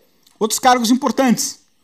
Olha só o que está nascendo aqui, hein? Eu vou ler os cargos dos comissários do povo, que era o poder executivo. Presidente, Lene, secretário-geral, agricultura, guerra e assuntos navais, comércio e indústria, educação, abastecimento, assuntos externos, Trotsky, assuntos internos, justiça, trabalho, nacionalidades, Joseph Stalin, correios e telégrafos, né? Ferrovias, finanças, bem-estar social. 19. Familiar. Familiar. então, olha só que ideia comunista bem boa, né? Vamos botar. E aí, claro, como isso é um cargo técnico, quem indica são o comissário, os comissários, né? O soviético de cima. Porque, imagina, né? Botar isso na mão dos sovietes e tal, isso aí pode não ser é, bem eleito país arrasado pela fome e pela guerra, então eles já conseguiram é, determinar isso. Né? Uh, esse comissário do povo, talvez vocês lembrem de ver isso em algum lugar, aquele CCP que tem, sabe, nas estrelas comunistas que os caras usam nos broches. É, um, é logo bem famoso do comunismo, assim, que é as ramificações com CCCCP, assim, embaixo. É o, o logo deles lá. De... Quando o cara tinha aquela insígnia, não tinha ninguém na Rússia que não tremesse de medo e não fosse abrindo porta. É, usava no peito. Bom, país devastado na guerra, a gente já decidiu como governar. Agora vamos decidir como é que a gente resolve os outros problemas, né? O fato é que em São Petersburgo a coisa estava meio entendida. No resto da Rússia, aquele povo todo camponês, cara, não tinha ideia de Bolchevik, Menchevik, eu sei lá. Como é que faz para ter o, o, a noção, né, se, se está sendo bem respeitado num 1.900 quilômetros a oeste de onde tu está, né? Tinha, pergunta. Uhum, uhum. Como é que era na época a imprensa? jornais locais. Era o jornal, né? Não, né, não era disseminado rádio ainda, também não tinha TV. Tinha jornal, muito jornal. Grande parte dos discursos da militância foi midiática foi feita por jornais. Eles dominavam todos os jornais. Stalin dominava o editorial do Pravda. Inclusive criando, assim, sabotando os colegas. Lenin mandava um texto, ele dava uma adaptada dava umas tretas no partido, sabe? É, era, era o que tem é hoje. Manda uma carta, não é bem a carta, vem, um, vem uma falsificação na manchete, né? Lenin é contra a guerra, mas, sabe? de umas edições na manchete e tal. E aí o país arrasado pela fome, pela guerra, etc, etc, etc. Claro. Desde essa tomada de poder até essa nova estrutura política, quanto tempo mais ou menos deu essa transição? É, assim, toda a estrutura política ela leva um ano. Mas essas coisas principais, elas saem na hora. Assim, eles tomaram o poder no Palácio de Inverno, tiveram que se olhar um na cara do outro e dizer assim, tá, temos que fazer uma reunião aqui. Um plano de ação, sabe? É, tu cuida disso. Só que agora tem um problema bem grave, né? Vamos tentar de novo, né? Vamos sair da visão de peão, vamos pensar que a gente é os caras lá dentro do Palácio de Inverno, na Rússia. Tá. Vocês lembram que eles estavam no meio de uma guerra mundial? Várias vezes no meio da aula que eu tava pensando nisso. Nesse momento. Né? Nesse momento eu estava no meio da Guerra Mundial. O que, que faz agora? A gente luta uma guerra mundial que não é nossa? Não. Trotsky, né, é, comissário-geral do povo, né, ministro? Comissário-geral do povo de assuntos externos, vai lá acabar com essa guerra.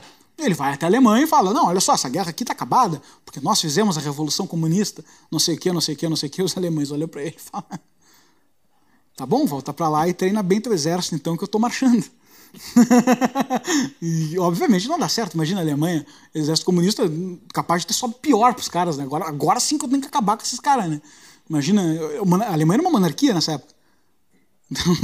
então, pô, aqui do lado, o comunismo, não, não, mata então, então é, tá muito longe de ser ok. Ele fracassou, ele voltou e se demitiu.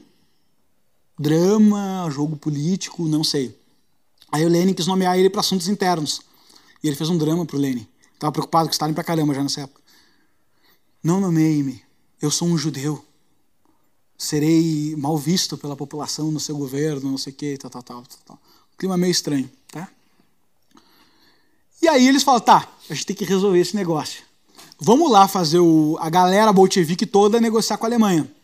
E eles vão negociar com a Alemanha a rendição da Rússia. Cara, e a Alemanha se dá conta entre uma reunião e outra. Vamos negociar essa rendição aí, cara. Cara, eles pesam a mão no tratado. E a gente já viu essa cena outra vez. Quer dizer, desculpa, nessa vez a gente não tinha visto. A gente vai ver essa cena outra vez na, na Alemanha nazista, né? Eles pesam a mão no tratado, de um jeito território, Polônia, Hungria, Lituânia, Letônia, Estônia, me dá tudo. Foi, o Lenin disse que foi a coisa mais humilhante que ele já fez na vida dele.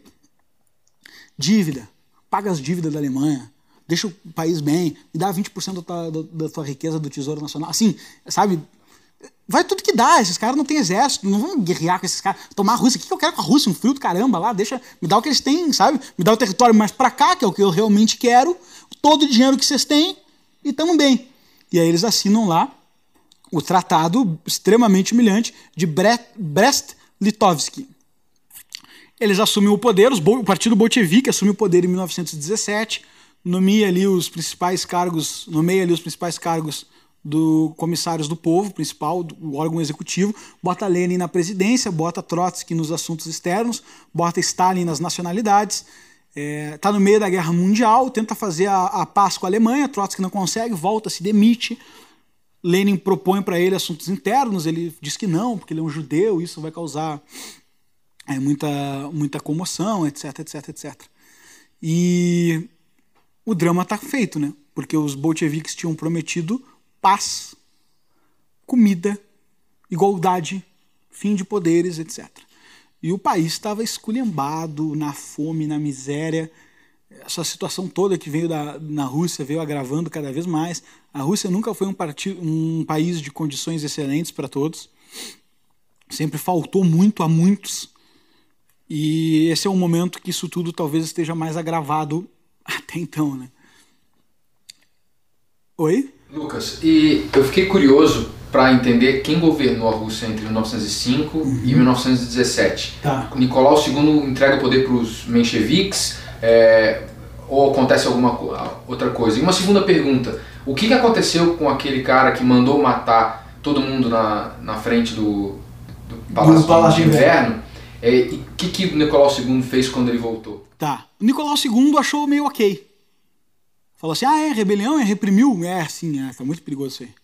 Mas claro que os, os, os reportes que ele teve, lembrar que a monarquia é um círculo muito fechado, né? Não tem internet, não tem iPhone para ver a notificação, não tem post no Facebook para ele ler. Ele só sabe da história através dos seus pares. E aí os seus pares contam como nós tivemos muito sucesso aqui na missão de reprimir a tentativa de tomar o Palácio de Inverno na ausência do senhor. Então é mais ou menos assim que ele toma conhecimento da história. Não que se ele tomasse de outro jeito ele acharia muito ruim, mas ele acha bom, lembrar que ele acha bom, a mulher dele acha bom, né? Rasputin, nessa altura, já está morto, o mago lá. O povo mandaram matar, né? Morto, aspas. Tem uma história super legal do Rasputin de morte. Eu recomendo que procurem, tem no YouTube esses causos, assim. Não vou falar aqui para não alongar, daria uma aula inteira. Mas sobre o que, que aconteceu, tá? De 1905 a 1917, quem governa a Rússia é o próprio Nicolau II e a alta cúpula do Palácio de Inverno. E a Duma falsa, aquela, que eles prometeram abrir para ser um parlamento. Em fevereiro de 1917, a gente tem a primeira revolução. Na primeira revolução, o governo provisório, que é o partido Menchevique, é, prende a família Romanov. Claro que quando a gente fala prisão, a gente imagina uma cela toca todo mundo ali, né? Na verdade, eles botaram numa bela casa, a casa dos Romanov, e eles não podiam sair de lá. Só que a casa dos Romanov, é, se prendessem você lá agora, falasse assim, ó, não precisa sair daqui, você ia dizer assim, obrigado Deus, venci na vida. Porque tem tudo. É, é, um, uma, é comparável a uma fazenda com mansões, etc, etc, etc. Né? E, a, e essa situação eles ficam em prisão. Os caras que mandaram eh, atirar nas pessoas na frente do Domingo Sangrento, eles não tiveram um final único, mas eles foram todos morrendo por atos revolucionários. Né? Não teve um cara que ficou com a culpa exclusiva em cima dele. Ficou a culpa no Nicolau II, da opinião pública. E eles todos ali do, do exército monárquico foram ou desertando e integrando o exército revolucionário, ou foram morrendo é, em golpes, em tentativas de golpes, etc. E a família Romanov vai ficar presa até que em outubro de 1917 os bolcheviques tomam o poder do governo provisório através da radicalização, por eles não estarem sendo efetivos e ágeis na implementação de uma constituição, de valores democráticos, tudo aquilo que estava movimentando aquela classe média, sobre muitas aspas, da Rússia. E o discurso se radicaliza na mão dos operários, principalmente inflamado por Lenin, etc. Stalin depois coaduna com esse discurso e por uma estratégia de aliança e acaba reforçando isso tudo e eles tomam o poder, estão lá no palácio e a discussão do que fazer com a família Romanov é uma discussão presente. E o que fazer com a família Romanov, a gente, o que, que acontece, né? Eles estão lá nessa discussão, primeiro eles nomeiam o presidente, é, assuntos externos, assuntos internos, tudo isso que eu comentei, tem essa preocupação com a guerra e estoura uma guerra civil na Rússia. Que guerra civil? O Lenin sempre soube que teria uma guerra civil. O motivo do governo provisório não querer apelar para uma revolução é, direta, bolchevique, radical, era evitar a guerra civil. E o Lenin tratava isso como um fetiche burguês, não quer enfrentar guerra, o que são alguns ovos para um grande omelete. É, não aceitava isso como uma desculpa justificável. Estoura essa guerra civil, e essa guerra civil, na verdade, principalmente é representada pelo exército branco, que é o exército daqueles que defendem o, a volta da monarquia contra o exército vermelho. Da onde o exército branco tira força, já que estava totalmente decomposto? Pensa todas as nações na volta Estamos falando de 1917. Muito pouco tempo atrás tinha tido o Congresso de Viena, que era onde, depois de Napoleão destruir toda a Europa, os reis se sentaram e falaram: como é que a gente organiza as fronteiras e as casas novamente? Né? Tudo se organizou. Agora aparece um cara comunista fazendo da Rússia, que é um país todo estranho, super é, grandioso, império grande, etc. Sabe? Que troço estranho é esse? Quem é que está contra esse negócio aí? Ah, o exército, tem um exército lá que está tentando uma contra-revolução. Financia. Os caras começam a jogar dinheiro no exército da guerra civil. E aí o, o partido bolchevique está cada vez mais encurralado. Porque o que, que, faz agora? Né? A gente não tem um exército treinado. E o Trotsky, que pediu é, demissão do cargo de assuntos externos por não conseguir a paz com a Alemanha, recebe uma nova missão: fundar o Exército Vermelho, que até então era totalmente desorganizado, informal e tal. E aí começa aquela famosa estrela vermelha comunista. Pô, agora que eu tô me dando conta que o logo do, do PT é uma estrela. Enfim, aquela estrela é a estrela do exército russo. Pô, me dei conta disso agora mesmo, insight durante a aula. Porque eu fiquei, como é que eu explico a estrela? Eu pensei, ah, uma estrela tipo a do PT. Eu pensei, não, só um pouquinho. é, a estrela vermelha é a estrela do exército russo. E aí o Trotsky recebe a missão de fundar o exército e para combater o exército branco. Só que, da mesma forma que eles tinham feito seis por meia dúzia na hora de constituir os cargos do governo, formar o exército também é difícil sem as práticas antigas. Então, Trotsky tem uma ideia, que é, cara, vamos chamar os caras do exército antigo, que estão todos desempregados de volta, para lutar pela gente, e pagar. Pode ser que funcione. O Stalin fica putaço. Stalin patriótico desde já entende que aquilo vai ser mal visto pelo povo. Entende de povo, Stalin. É, é, vem do chão, né? Vem do barro. E Trotsky vem do conhaque mais caro do, do café de Viena. Intelectual versus o líder do sindicato. A gente sabe historicamente quem ganha. E, e aí eles começam essa disputa, Stalin começa a falar muito mal do Trotsky por causa disso. E os caras resolvem aceitar. Primeira guerra contra o exército branco, eles são massacrados. Não está dando certa estratégia. Está, Trotsky cria uma nova regra. Aquele que desistiu ou desertar vai ser fuzilado.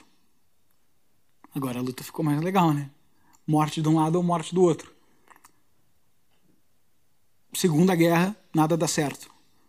Trotsky cria militarização compulsória. Começa a convocar os operários e agora ou tu aceita ir para a guerra ou tu vai ser fuzilado.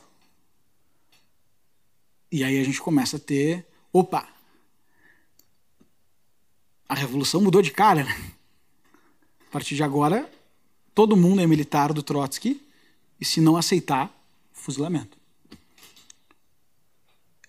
Trotsky ganha o apelido de Trotsky o Carniceiro, porque 9 milhões de pessoas vão morrer fazendo o paredão do exército dele, que é um exército muito mal formado, que ele roda a Rússia por um trem, e esse é o famoso trem do Trotsky, que era um trem assim, bem democrático. Como é que funcionava o trem?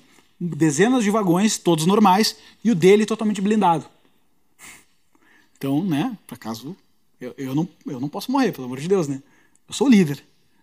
Mas todos vocês vão na frente aí. E o Trotsky, o carniceiro, mata 9 milhões de pessoas, fazendo paredão contra o exército. É uma estratégia horrível. E aí eles vão mudando os Romanov de lugar. Tira da casa dos Romanov, manda por Oriente, manda para Sibéria, manda para não sei aonde, papapá, sabe? A coisa vai apertando. É inevitável. Uma hora chega a conversa na mesa. E o Lenin é, fala o seguinte: se a gente quer dar a mensagem, se a gente quer queimar as pontes para o passado e ter certeza que não tem o que resgatar, a gente precisa fuzilar a família Romanov. Os caras falam, não, peraí, cara. A gente não pode ter o mesmo rumo da Revolução Francesa, dos jacobinos, né? Amanhã é com a gente mesmo, isso aí, sabe? Você vai perder o controle. É, eles já estão presos, a opinião pública não está tão fervorosa contra eles para fuzilá-los, etc, etc, etc. Lenin assina a carta e manda fuzilar. E eles descem lá num sótão que os Romanovs estão na época mais exilados ainda, fuzilam a família, os filhos, os servos e o cachorro. Fuzilam todo mundo e comunicam como uma mensagem: o que, que vocês querem resgatar agora? Ah, exército, né? Querem resgatar o quê? Não tem herdeiro, não tem rei, não tem nada. É uma mensagem de que agora estava tendo um governo comunista na Rússia e não tinha volta. É uma mensagem bem diferente, e, e é isso mais ou menos o que acontece com os caras que, que atiraram contra a Revolução no Domingo Sangrento de 1905. Com tudo isso acontecendo, eles assinam aquele tratado que eu tinha comentado, tratado que é bem humilhante, a Alemanha acaba cedendo a paz, as potências estrangeiras tiram, tiram a grana, não, não tem onde dar isso aí, né? É morte por morte, não tem que acontecer. E eles têm que resolver a, a toda a questão que está acontecendo ali. Pô, não é. No, a pessoa, por mais desinformada que seja, está aqui nos ouvindo, começa a perceber já que a revolução pós tomada do governo está um pouco diferente da que foi prometida, né? Paz, é, liberdade, comida para todos, igualdade, não sei o que, não sei o que, para eu tenho que ir pro exército na marra sem nunca ter lutado, senão eu sou fuzilado e eu vou fazer paredão pro Trotsky que fica dentro de um trem blindado. Essa é a revolução? Começa a ter uma opinião pública um pouco mais estranha. Os marinheiros que foram a principal fonte de apoio do Trotsky, também do Stalin, e eram assim uns caras muito marinheiro era muito é, baixo nível na Rússia naquela época, e eles eram uma força operária dentro do exército. Eles que tinham feito a revolução começam a fazer uma insurreição, inclusive os principais amigos do Trotsky. Falam assim, cara, não, não é assim que a gente tinha combinado, etc, etc. O Trotsky manda a carta para o Lenin e o Lenin pergunta qual é o parecer dele. E Trotsky escreve o seguinte: se pararmos no meio do caminho, não é uma revolução, são só assassinatos. Essa frase dá o tom do que está acontecendo. E Trotsky assassina parte da insurreição, prende outra parte para efeitos públicos. Sabe, como eram aliados, assim, não vamos matar todo mundo. E eles fazem o primeiro julgamento da, da história da Revolução, eles montam um tribunal, é um julgamento aspas midiático, assim, tem cobertura e tudo mais.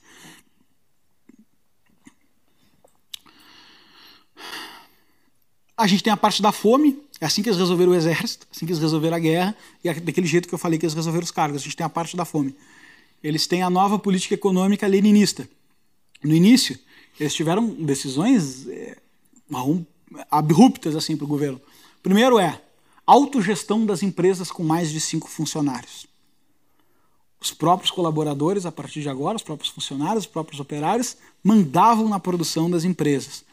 Todos os empresários, a la revolta de Atlas, ó, quem tinha, né? Cara, o cara toma uma notícia dessas, o governo decide pela autogestão das empresas, galera sendo chacinada em fronte de batalha, monarquia morta, ele pensa assim, acho que o clima não tá bom para mim. Eu vou pegar o que eu tenho, subir nesse trenzinho e vou para a Europa, né? Eu vou tomar meus cafés em Viena. então, a classe empresarial foge do país, a fome se agrava, horrores. Imagina, tu acha que os operários sabiam o que fazer com as fábricas? Tá, eles sabiam produzir, legal. Agora, como é que coordena? Tu entende a ansiedade? Pensa a ansiedade desse negócio. Um monte de fábrica. Olha a confusão que tá a Rússia. Tem um governo que não é governo, tem um exército que nem exército, tem um monte de fábrica que agora decide que produz. Aí o Lenin implanta nova política.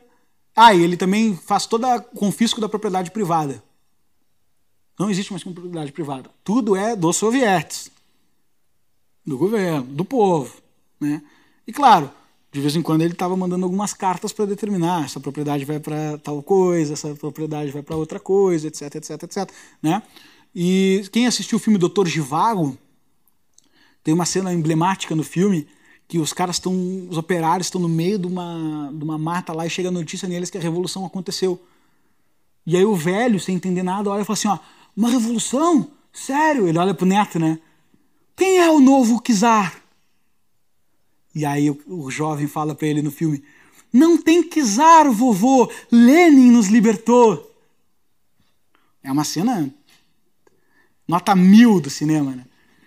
E o Lenin estava na presidência dos comissários do povo, decidindo para onde ia a propriedade, para onde ia tudo. E ele estabelece a nova política economista leninista, NPE, por entender que desse jeito não estava dando. O que, que era o NPE? Em vez das fábricas se autogerirem, a gente gere as fábricas. Fica mais fácil assim. Em vez do soviéticos se auto-organizarem, a gente gera o soviético nesse momento de transição. Em vez da gente fazer regras gerais, vamos deixar o poder mais livre na nossa mão para a gente poder ganhar agilidade na revolução, né? É o famoso paradoxo, né? Vamos tomar o poder para libertar os povos. Só que essa etapa que tu toma o poder é muito difícil tu abrir mão dele, né? Então é, é um momento assim que começa a tragédia a ficar evidente, digamos assim, né? E aí eles começam a centralizar isso cada vez mais e eles começam a tomar empréstimo para poder financiar esse negócio todo. Tomar empréstimo, empréstimo, empréstimo, empréstimo. Eles pegam empréstimo da Alemanha, que era anteriormente guerra, mas agora está financiando eles por outros motivos, interesses econômicos, interesses de, de relação e paz, interesse de ter boa percepção, apaziguar um pouco aquele tratado que eles fizeram, digamos assim, que podia dar ruim. E agora acontece um negócio que talvez seja decisivo para a Revolução, que é, em 1922, alguns anos já depois do 19, de outubro de 1917, quatro anos, cinco anos, é, eles decidem por fazer o seguinte: vamos integrar o povo todo revolucionário num só. E eles fazem o Congresso dos Grandes Sovietes. E aí eles decidem a fundação de todos os povos num único povo para acabar com esses problemas de patriotismo, né? Geórgia, sabe? É... E nasce a União das Repúblicas Socialistas Soviéticas. E aquilo é divulgado para o povo como a solução das mazelas, né? Nosso povo está discutindo muito é, se isso ou se aquilo, sabe? Vamos agora unir, univos socialistas. É, é daí que vem o, a palavra, né? Esse slogan, né? Univos pelo socialismo. Todos unidos pelo socialismo. União das Repúblicas Socialistas Soviéticas. Embaixo disso tinha dois caras que estavam se bicando o tempo inteiro no exército. No exército não, na estrutura do partido. Trotsky e Stalin. Stalin começa a minar o governo do Trotsky no exército começa a falar mal, começa a dizer que ele está se vendendo, bota toda a culpa da perda da opinião pública dos bolcheviques no Trotsky. Ele direciona, ele canaliza, ele fala assim, ó, tudo que é crítica é por causa do Trotsky, Trotsky, Trotsky. Ele consegue fazer isso, ele é dono, ele é dono não, mas ele tem forte influência no editorial do jornal, né? Isso facilita muito que a coisa aconteça. Então ele começa a dirigir para o Trotsky. Uh, como se não fosse bobo, como, como se não fosse suficiente, e também por não ser bobo, lembrando que ele se aliou a Lenin e parou de discordar, na próxima eleição, ele sai de secretário-geral do partido. E o que é o secretário-geral do partido? É quem decide quem entra e quem sai no partido. Stalin ia usar isso para fazer a carreira dele. A partir de agora só tinha um critério para entrar e sair no partido. Esse cara me é útil, esse cara vai fazer quórum, esse cara vai me dever alguma coisa. E ele começa a lidar isso com um jogo de favor gigantesco e todo mundo que estava no partido, em algum momento, se você olhar nos depoimentos, sente uma sensação de dívida com Stalin. E Stalin parecia, aparentava para os depoimentos da época ser uma figura sombria. Então ele conseguia inspirar um certo medo nas pessoas, poder pela presença. E ele conseguia botar isso para dentro, e as pessoas entravam dentro do partido, ele conseguia articular isso tudo e minar o Trotsky, minar o Trotsky, minar o Trotsky. Lenin adoece, vai para a cama, até hoje se discute, teve um congresso inteiro de médicos para discutir, esses anos aí, faz dois, três anos, congresso inteiro de médicos para discutir por que Lenin morreu. Era... Ah, eu não lembro onde, eu acho que Estados Unidos, chutando um pouco aqui, mas acho que Estados Unidos. E aí levantava a mão, Stalin envenenou. É, essa tese é interessante. Não, não, mas ele tinha sífilis e tal. O corrente é que ele tinha sífilis. Tá? A história, assim, a historiografia tradicional tratou como sífilis, a historiografia de propaganda da União Soviética é, tratou como, depois da grande luta soviética, o guerreiro descansou, sabe? Foram tratamentos diferentes para cada lado, mas ele adoece, e a, doença dele tem um principal, um principal ponto de importância nessa narrativa nesse momento, que é, e se Lenin morrer, quem é que sucede? Cara, a revolução tá toda por um fio. a gente está aqui, a gente não conseguiu acertar as coisas ainda, sabe? Tá tudo meio bambo e tal. Se Lenin morrer, quem é que, que sobe o poder? Existia o principal sucessor, que era o Trotsky. Por ser um orador, por ser um braço direito, etc, etc, etc. E Stalin estava minando ele um tempo suficiente. Lenin tinha um pouco de medo que Trotsky ganhasse dele ainda em vida. Então ele minava o Trotsky também dando força para Stalin e para alguns outros nomes de dentro do partido. Porque falava assim: esse cara sobe tanto, ele é tão bom orador, tão intelectualizado, que esse cara pode me devorar enquanto eu estou vivo. Tem que tomar cuidado. Então ele alimentava aqui. Só que quando ele adoece, ele começa a perder força, perder influência, e ele deixou meio que tudo na mão do Stalin, que é o secretário-geral do partido. E ele começa a se preocupar muito, porque ele nunca queria que Stalin tomasse o poder. Ele fala assim: cara, o Stalin é um perigo desgraçado, esse cara é um tosco. E o Stalin começa a ir para as guerras que Trotsky estava enfrentando com uma outra estratégia, que ele vai usar pela vida inteira, por sinal. Ele vai para a guerra e faz o seguinte: perdemos a guerra. E aí já vê uma diferença de psicopatia. Todos são psicopatas, mas olha o grau, né? Ele fala assim: ó, perdi a guerra, como é que eu vou comunicar isso? Luan é meu chefe do exército, tá? Ele montava um monte de evidência para dizer que o Luan tinha lutado contra o exército, sabotado o exército. Ele montava um julgamento falso para dizer que Luan e seus compadres estavam contra o exército. Ele aniquilava todos e dava desculpa para o fim assim: ah, tivemos uma revolução interna aqui dentro e eu disciplinei, só que era tudo mentira. E ele começou a fazer essa estratégia para justificar perdas e derrotas, diferente do Trotsky, que só perdia. Era outro assunto. Só que ele percebe uma coisa na primeira vez que ele faz isso. Qual é a resposta que vem lá de cima, no meio da instabilidade? Reforçam o poder dele. Dão mais recursos, mais dinheiro, mais exército, mais poder. E ele fala que conforme ele alimenta essa ideia de uma insurreição, ele ganha mais poder. E aí ele começa.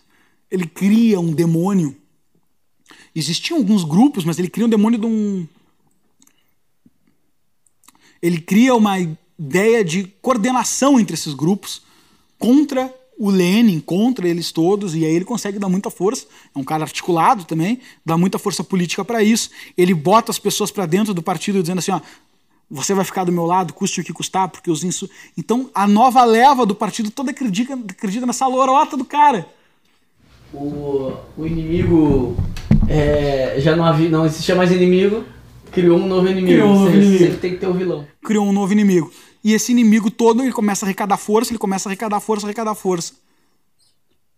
Tá começando a feder pro lado do Trotsky. Ele tá com a cama feita pra destruir o cara. E o Lenin tá preocupadíssimo. O Lenin tá doente. E antes de morrer, em 1924, ele faz um testamento avisando o partido. Duas coisas. Cuidado com a autoconfiança do Trotsky, mas ele é o meu sucessor. O Stalin é um psicopata. E a sede de poder desse cara é imparável.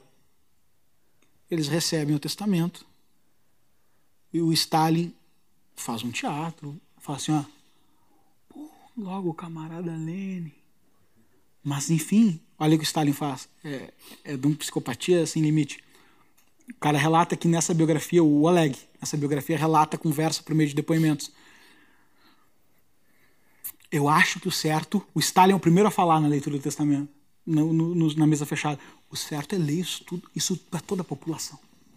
A gente, eu não posso, só por ser o secretário-geral do partido, minar o meu grande líder. Só quem é que estava lá? As pessoas que ele tinha botado para dentro. E aí outro levanta a mão e fala assim, ó, não, mas eu acho que a gente tem que atenuar. Aí, aí o Stalin, mas eu não me sentiria bem.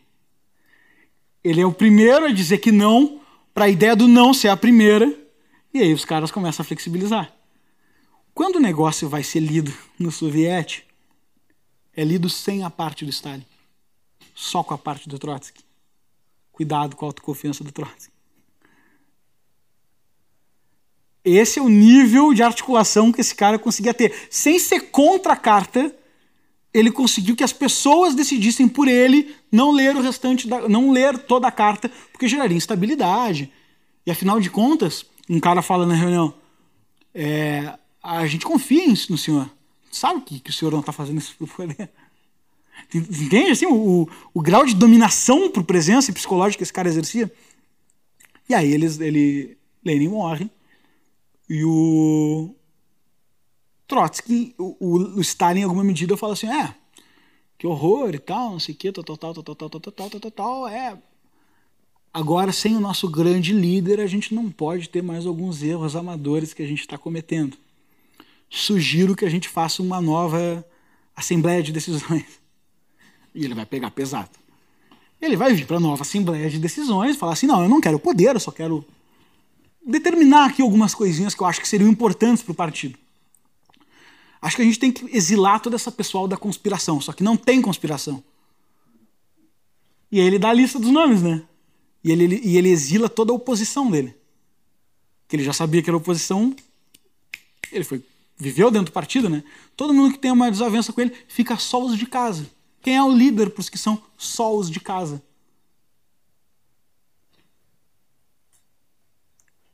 E aí vamos para uma nova eleição. Trotsky se pronuncia, fala que isso é um absurdo, etc, etc. E o Stalin joga também nele pinches de, ó, oh, não estou entendendo. Seria você o, o, o, líder dos nossos problemas? Então é isso que o senhor quer dizer? O senhor está contra o exílio daqueles? A quem interessaria ser contra? Sabe? Ele faz uma retórica toda e tal, consegue manipular essa, essa, essa situação muito bem. E acaba que, que ele acaba exilando o Trotsky, com apoio do partido.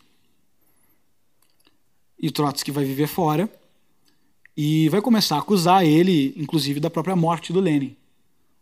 O, o Trotsky vai escrever uma carta, uma das últimas cartas dele, fala assim, olha, eu tenho absoluta certeza que Stalin matou Lenin por envenenamento ou por qualquer outra coisa do tipo, ou se estava doente acelerou o processo, mas que não fez nada para parar. Stalin agora pegava o poder e um indivíduo tosco que se orgulhava da simplificação política para governar. Stalin tinha o seguinte plano: quando alguém começava a contar uma história longa para ele, ele dizia: O que estão falando por aí? Não, como assim? O que estão falando por aí? Ah, estão falando que a população não tem pão. Tá, então essa é a história. Não interessa o resto. A população não tem pão. Mas isso não é verdade, porque mas não interessa. Então, quando alguém vinha para ele e falava assim, ó, é, olha só, Trotsky não conseguiu a rendição, mas ao mesmo tempo a Alemanha, ele falava assim, ó, não, peraí, o que, que aconteceu? A Alemanha é contra a Revolução? Não, não é bem isso. O que está suando? A Alemanha é contra a Revolução? Então a Alemanha é contra a Revolução. Ele odiava narrativas, conjunturas, ele gostava da simplificação. Ele se orgulhava de simplificar as coisas. Ele falava assim, eu vou sempre pelo mais simples dos mais simples, o que estão dizendo é o que é e acabou. E é um cara que também que achava, defendia vigorosamente que a principal arma de controle político era a falsificação do passado. Então ele tira Trotsky, ele começa a contratar o Sergei Eisenstein, que é um famoso diretor de cinema, e ele tira Trotsky de todas as histórias. Ele não só tira Trotsky das histórias, como ele tira as guerras, como ele tira. Ele... Vamos limpar, vamos fazer produção historiográfica sobre o que aconteceu aqui. Stalin tinha plena consciência, ele, Trotsky e Lenin tinham essa consciência, que eles não estavam mais disputando o poder. Isso eles já tinham. Eles estavam disputando a presença histórica. Eles estavam disputando quem eles eram para o mundo. Ele tira Trotsky dos filmes, ele tira Trotsky das fotografias, ele tira Trotsky de tudo. Inclusive, nos primeiros anos do poder dele, a irmã mais nova do Lenin, família amiga, dos Ulyanovs, vai fazer uma documentação e descobre que o pai do Lenin era um judeu. E leva isso para Stalin. O Stalin pega o documento, olha enquanto ela está falando, né? O Stalin tinha usado Lenin para ser a figura da revolução e eu falo em nome daquele meu líder que eu vivi do lado e conheço tudo. Ele terceirizava a coisa, sabe? Eu sou só o operário, o Lenin que era o cara. E ele, enquanto a irmã de, do Lenin está falando, ele olhando, segundo a declaração dela, ele olhando no olho dela, porta na lareira, o que ela entregou, os documentos, olha no olho dela e fala: nem mais uma palavra. E claro, ela dá no pé. Então era o homem, foi o homem mais psicopata do século XX. E na próxima aula, porque nós não temos um, um tempo. Uhum. Claro. Exatamente uma pergunta, só fazer um link, comentário com, com a com a série que lançou agora do, do da HBO, né? Uhum. Chernobyl. É, muitos talvez tenham assistido já aí. E tem, tem uma tese, não vou aqui dar spoilers, né? Mas tem, tem uma, uma das coisas que acontece muito ali é, são alguns personagens fazer alguns comentários com relação ao que é a União Soviética, né? É, e, e, tem um dos personagens que em dado momento, mediante uma série de falsificações da, da, da, da, realidade ali que os burocratas estão fazendo para ocultar ali os, os acontecimentos ali na, na usina e tudo mais, Uh, ele olha para um outro, um burocrata, assim, um cientista que olha para um burocrata que está mais sensível, assim, ele olha assim, é mentira, né? Perguntar coisa, é mentira isso aí, né? Pois é, a mentira é o que nos define, né? Falando, no, no, nós, no caso, a União Soviética, Sim. nos define enquanto nação.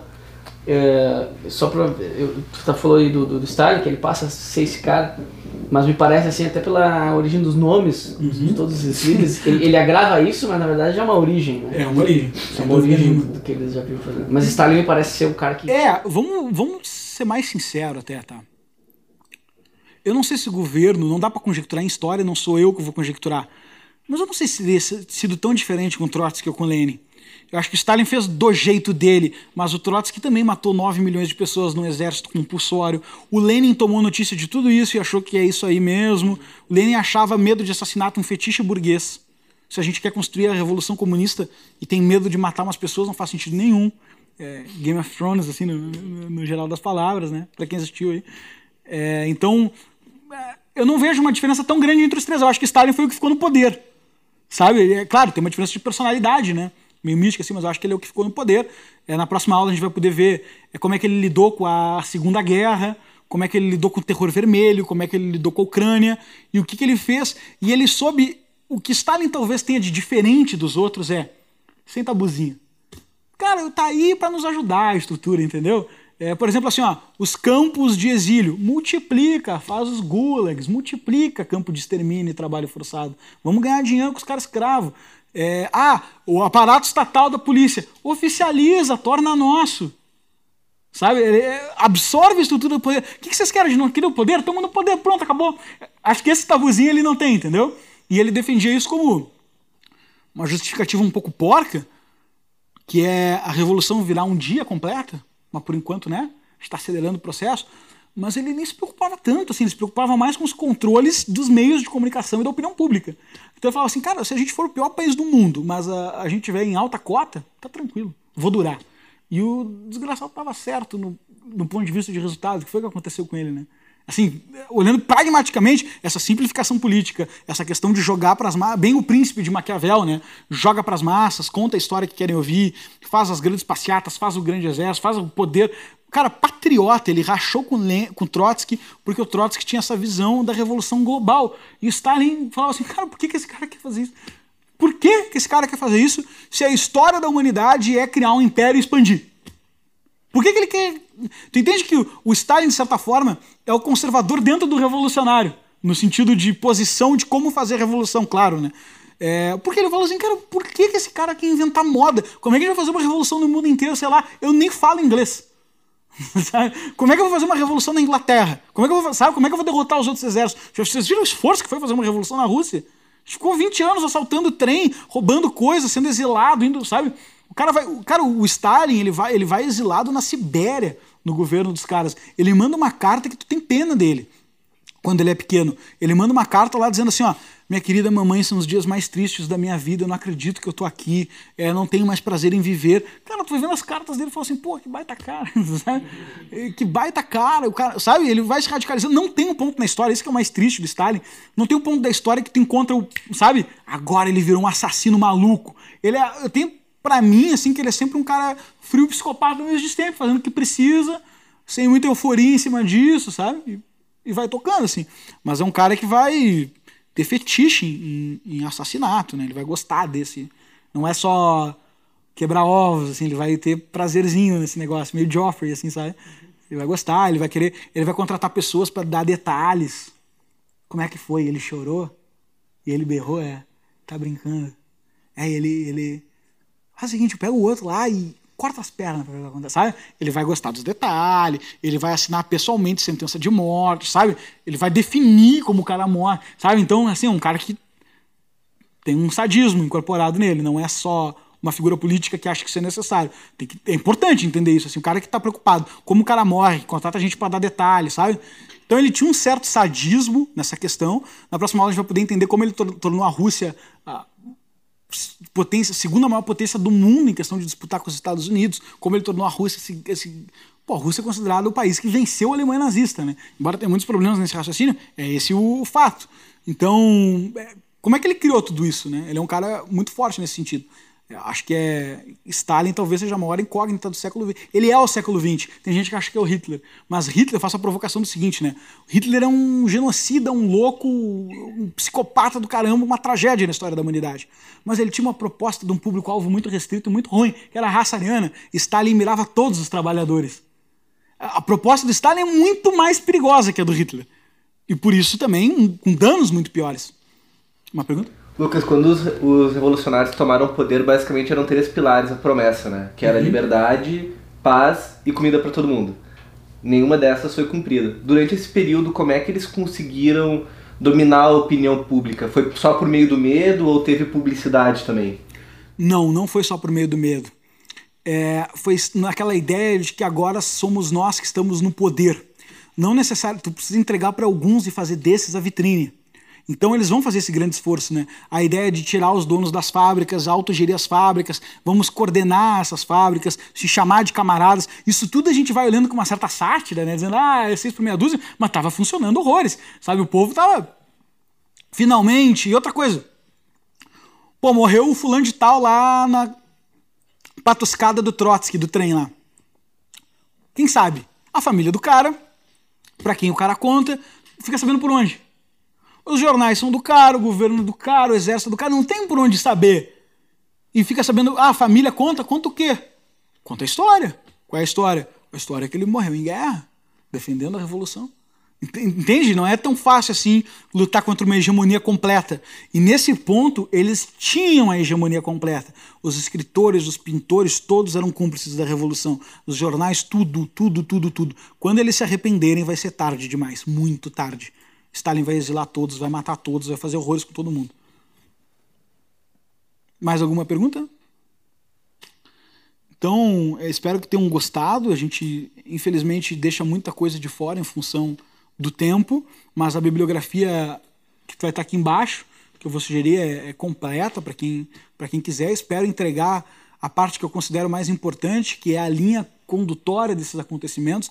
Muitas verticais ficam abandonadas. É, é, um certo escritor uma vez disse que quando alguém fala alguma coisa, leciona ou escreve alguma coisa, existem dois críticos sob os ombros: o público normal, que precisa compreender bem, aprender, e o público especialista, que está julgando as simplificações que você faz.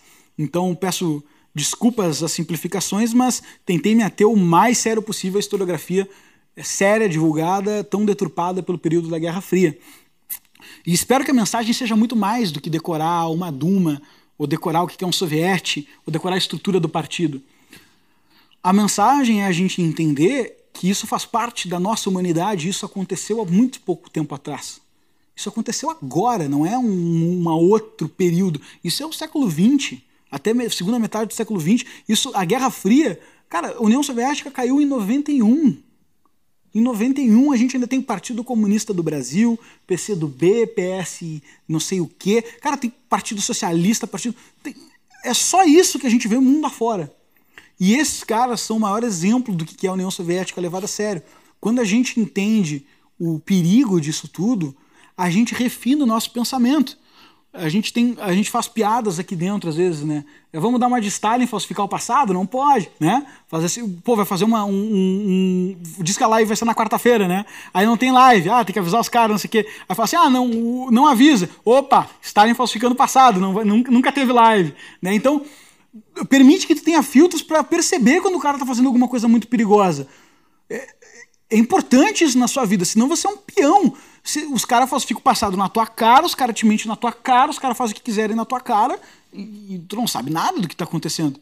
Tu, tu tá totalmente que, que é a definição de massa, né? Não existe um vetor de força. A massa anda na inércia. Para tu não ser massa, tu precisa ter um vetor de força, um vetor que te guia. E é isso que a gente tenta fazer nessas conversas aqui no núcleo, que é expandir a tua consciência, expandir teu horizonte de visão, é, porque se isso não importar, o que, o que mais importa, né? O canalha é o primeiro que vai perguntar para quê? Para que fazer isso? Eu posso perguntar para quê para tudo. Para que ganhar dinheiro? Para que educar bem os teus filhos? Se a gente for no para quê, para quê, para quê, a gente vai acabar rapidamente com tudo, né? A filosofia judaica, inclusive, defende que o para quê é a pior das perguntas, né? O para quê? Se eu perguntar para quê, para quê, para quê infinitamente para qualquer coisa, eu vou terminar sem motivo. E viver sem motivo é a pior coisa que existe. Então, isso é simplesmente para tu te sentir parte da humanidade, é para a gente conseguir é, se integrar enquanto ser humano, definir os valores da nossa vida, perceber quando estão mentindo para nós, perceber que alguém está sendo é, canalha na nossa fuça e a gente não está reparando. Porque isso é a história de um povo que teve 100 milhões de pessoas mortas. E não acabou lá. Se tivesse acabado lá, a gente fechava o baú e falava: olha, um episódio da história é importante conhecer. Mas não acabou. A gente vai fazer esse curso da história da Rússia até a história contemporânea. A gente vai ter o Stalin na Segunda Guerra, na Guerra Fria, a gente vai ter a Guerra Fria, vai ter o, o Khrushchev, depois vai ter o Putin. Não acabou essa história. Essa história não acabou. Tem quem diga que a Guerra Fria não acabou. Quando a gente olha as, as usinas de gás da Venezuela, os principais sócios são a Rússia. E aí são eles que não deixam a intervenção americana acontecer. E a intervenção americana também tem medo de fazer por causa da Rússia. E você vai ver, o mundo continua meio proxy, sabe? É, existem essas principais potências determinando é, os valores, a cultura, a economia de países emergentes, países novos e outros estados, etc. Tal. Se você não entender a relação de poder do mundo que você está, não sobra nada, né? Todo o resto é mentira, todo o resto é farsa, que nem Chernobyl. Que, não tem como viver na verdade se você não sabe quem manda na gente, quem manda nas nossas ideias, etc. E tenho certeza que para muita gente, além do compromisso, o dever torna-se um desfrute, né? Porque a gente começa a aprender essas coisas, a ver o mundo com outros olhos, a desfrutar melhor de uma viagem turística, de uma conversa, a botar conteúdo no, no dia a dia da nossa vida e tal. E eu espero que ingressar no núcleo de formação é, ajude com essa tentativa que a gente está fazendo de todos os jeitos, de falar assim, cara, vamos é, levar a alta cultura adiante, vamos levar o estudo das coisas adiante, não vamos, não vamos ficar nessa caixinha presa que venderam para gente.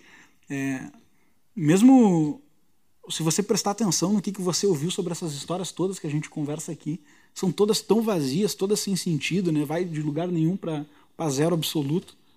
Então, eu convido a todos aí a, a juntarem-se a nós no, no, no grande dever e na grande libertação que é a gente realmente saber para que, que a gente existe, por que, que a gente está aqui, para onde a gente está indo. Se isso não importar, nada mais importa.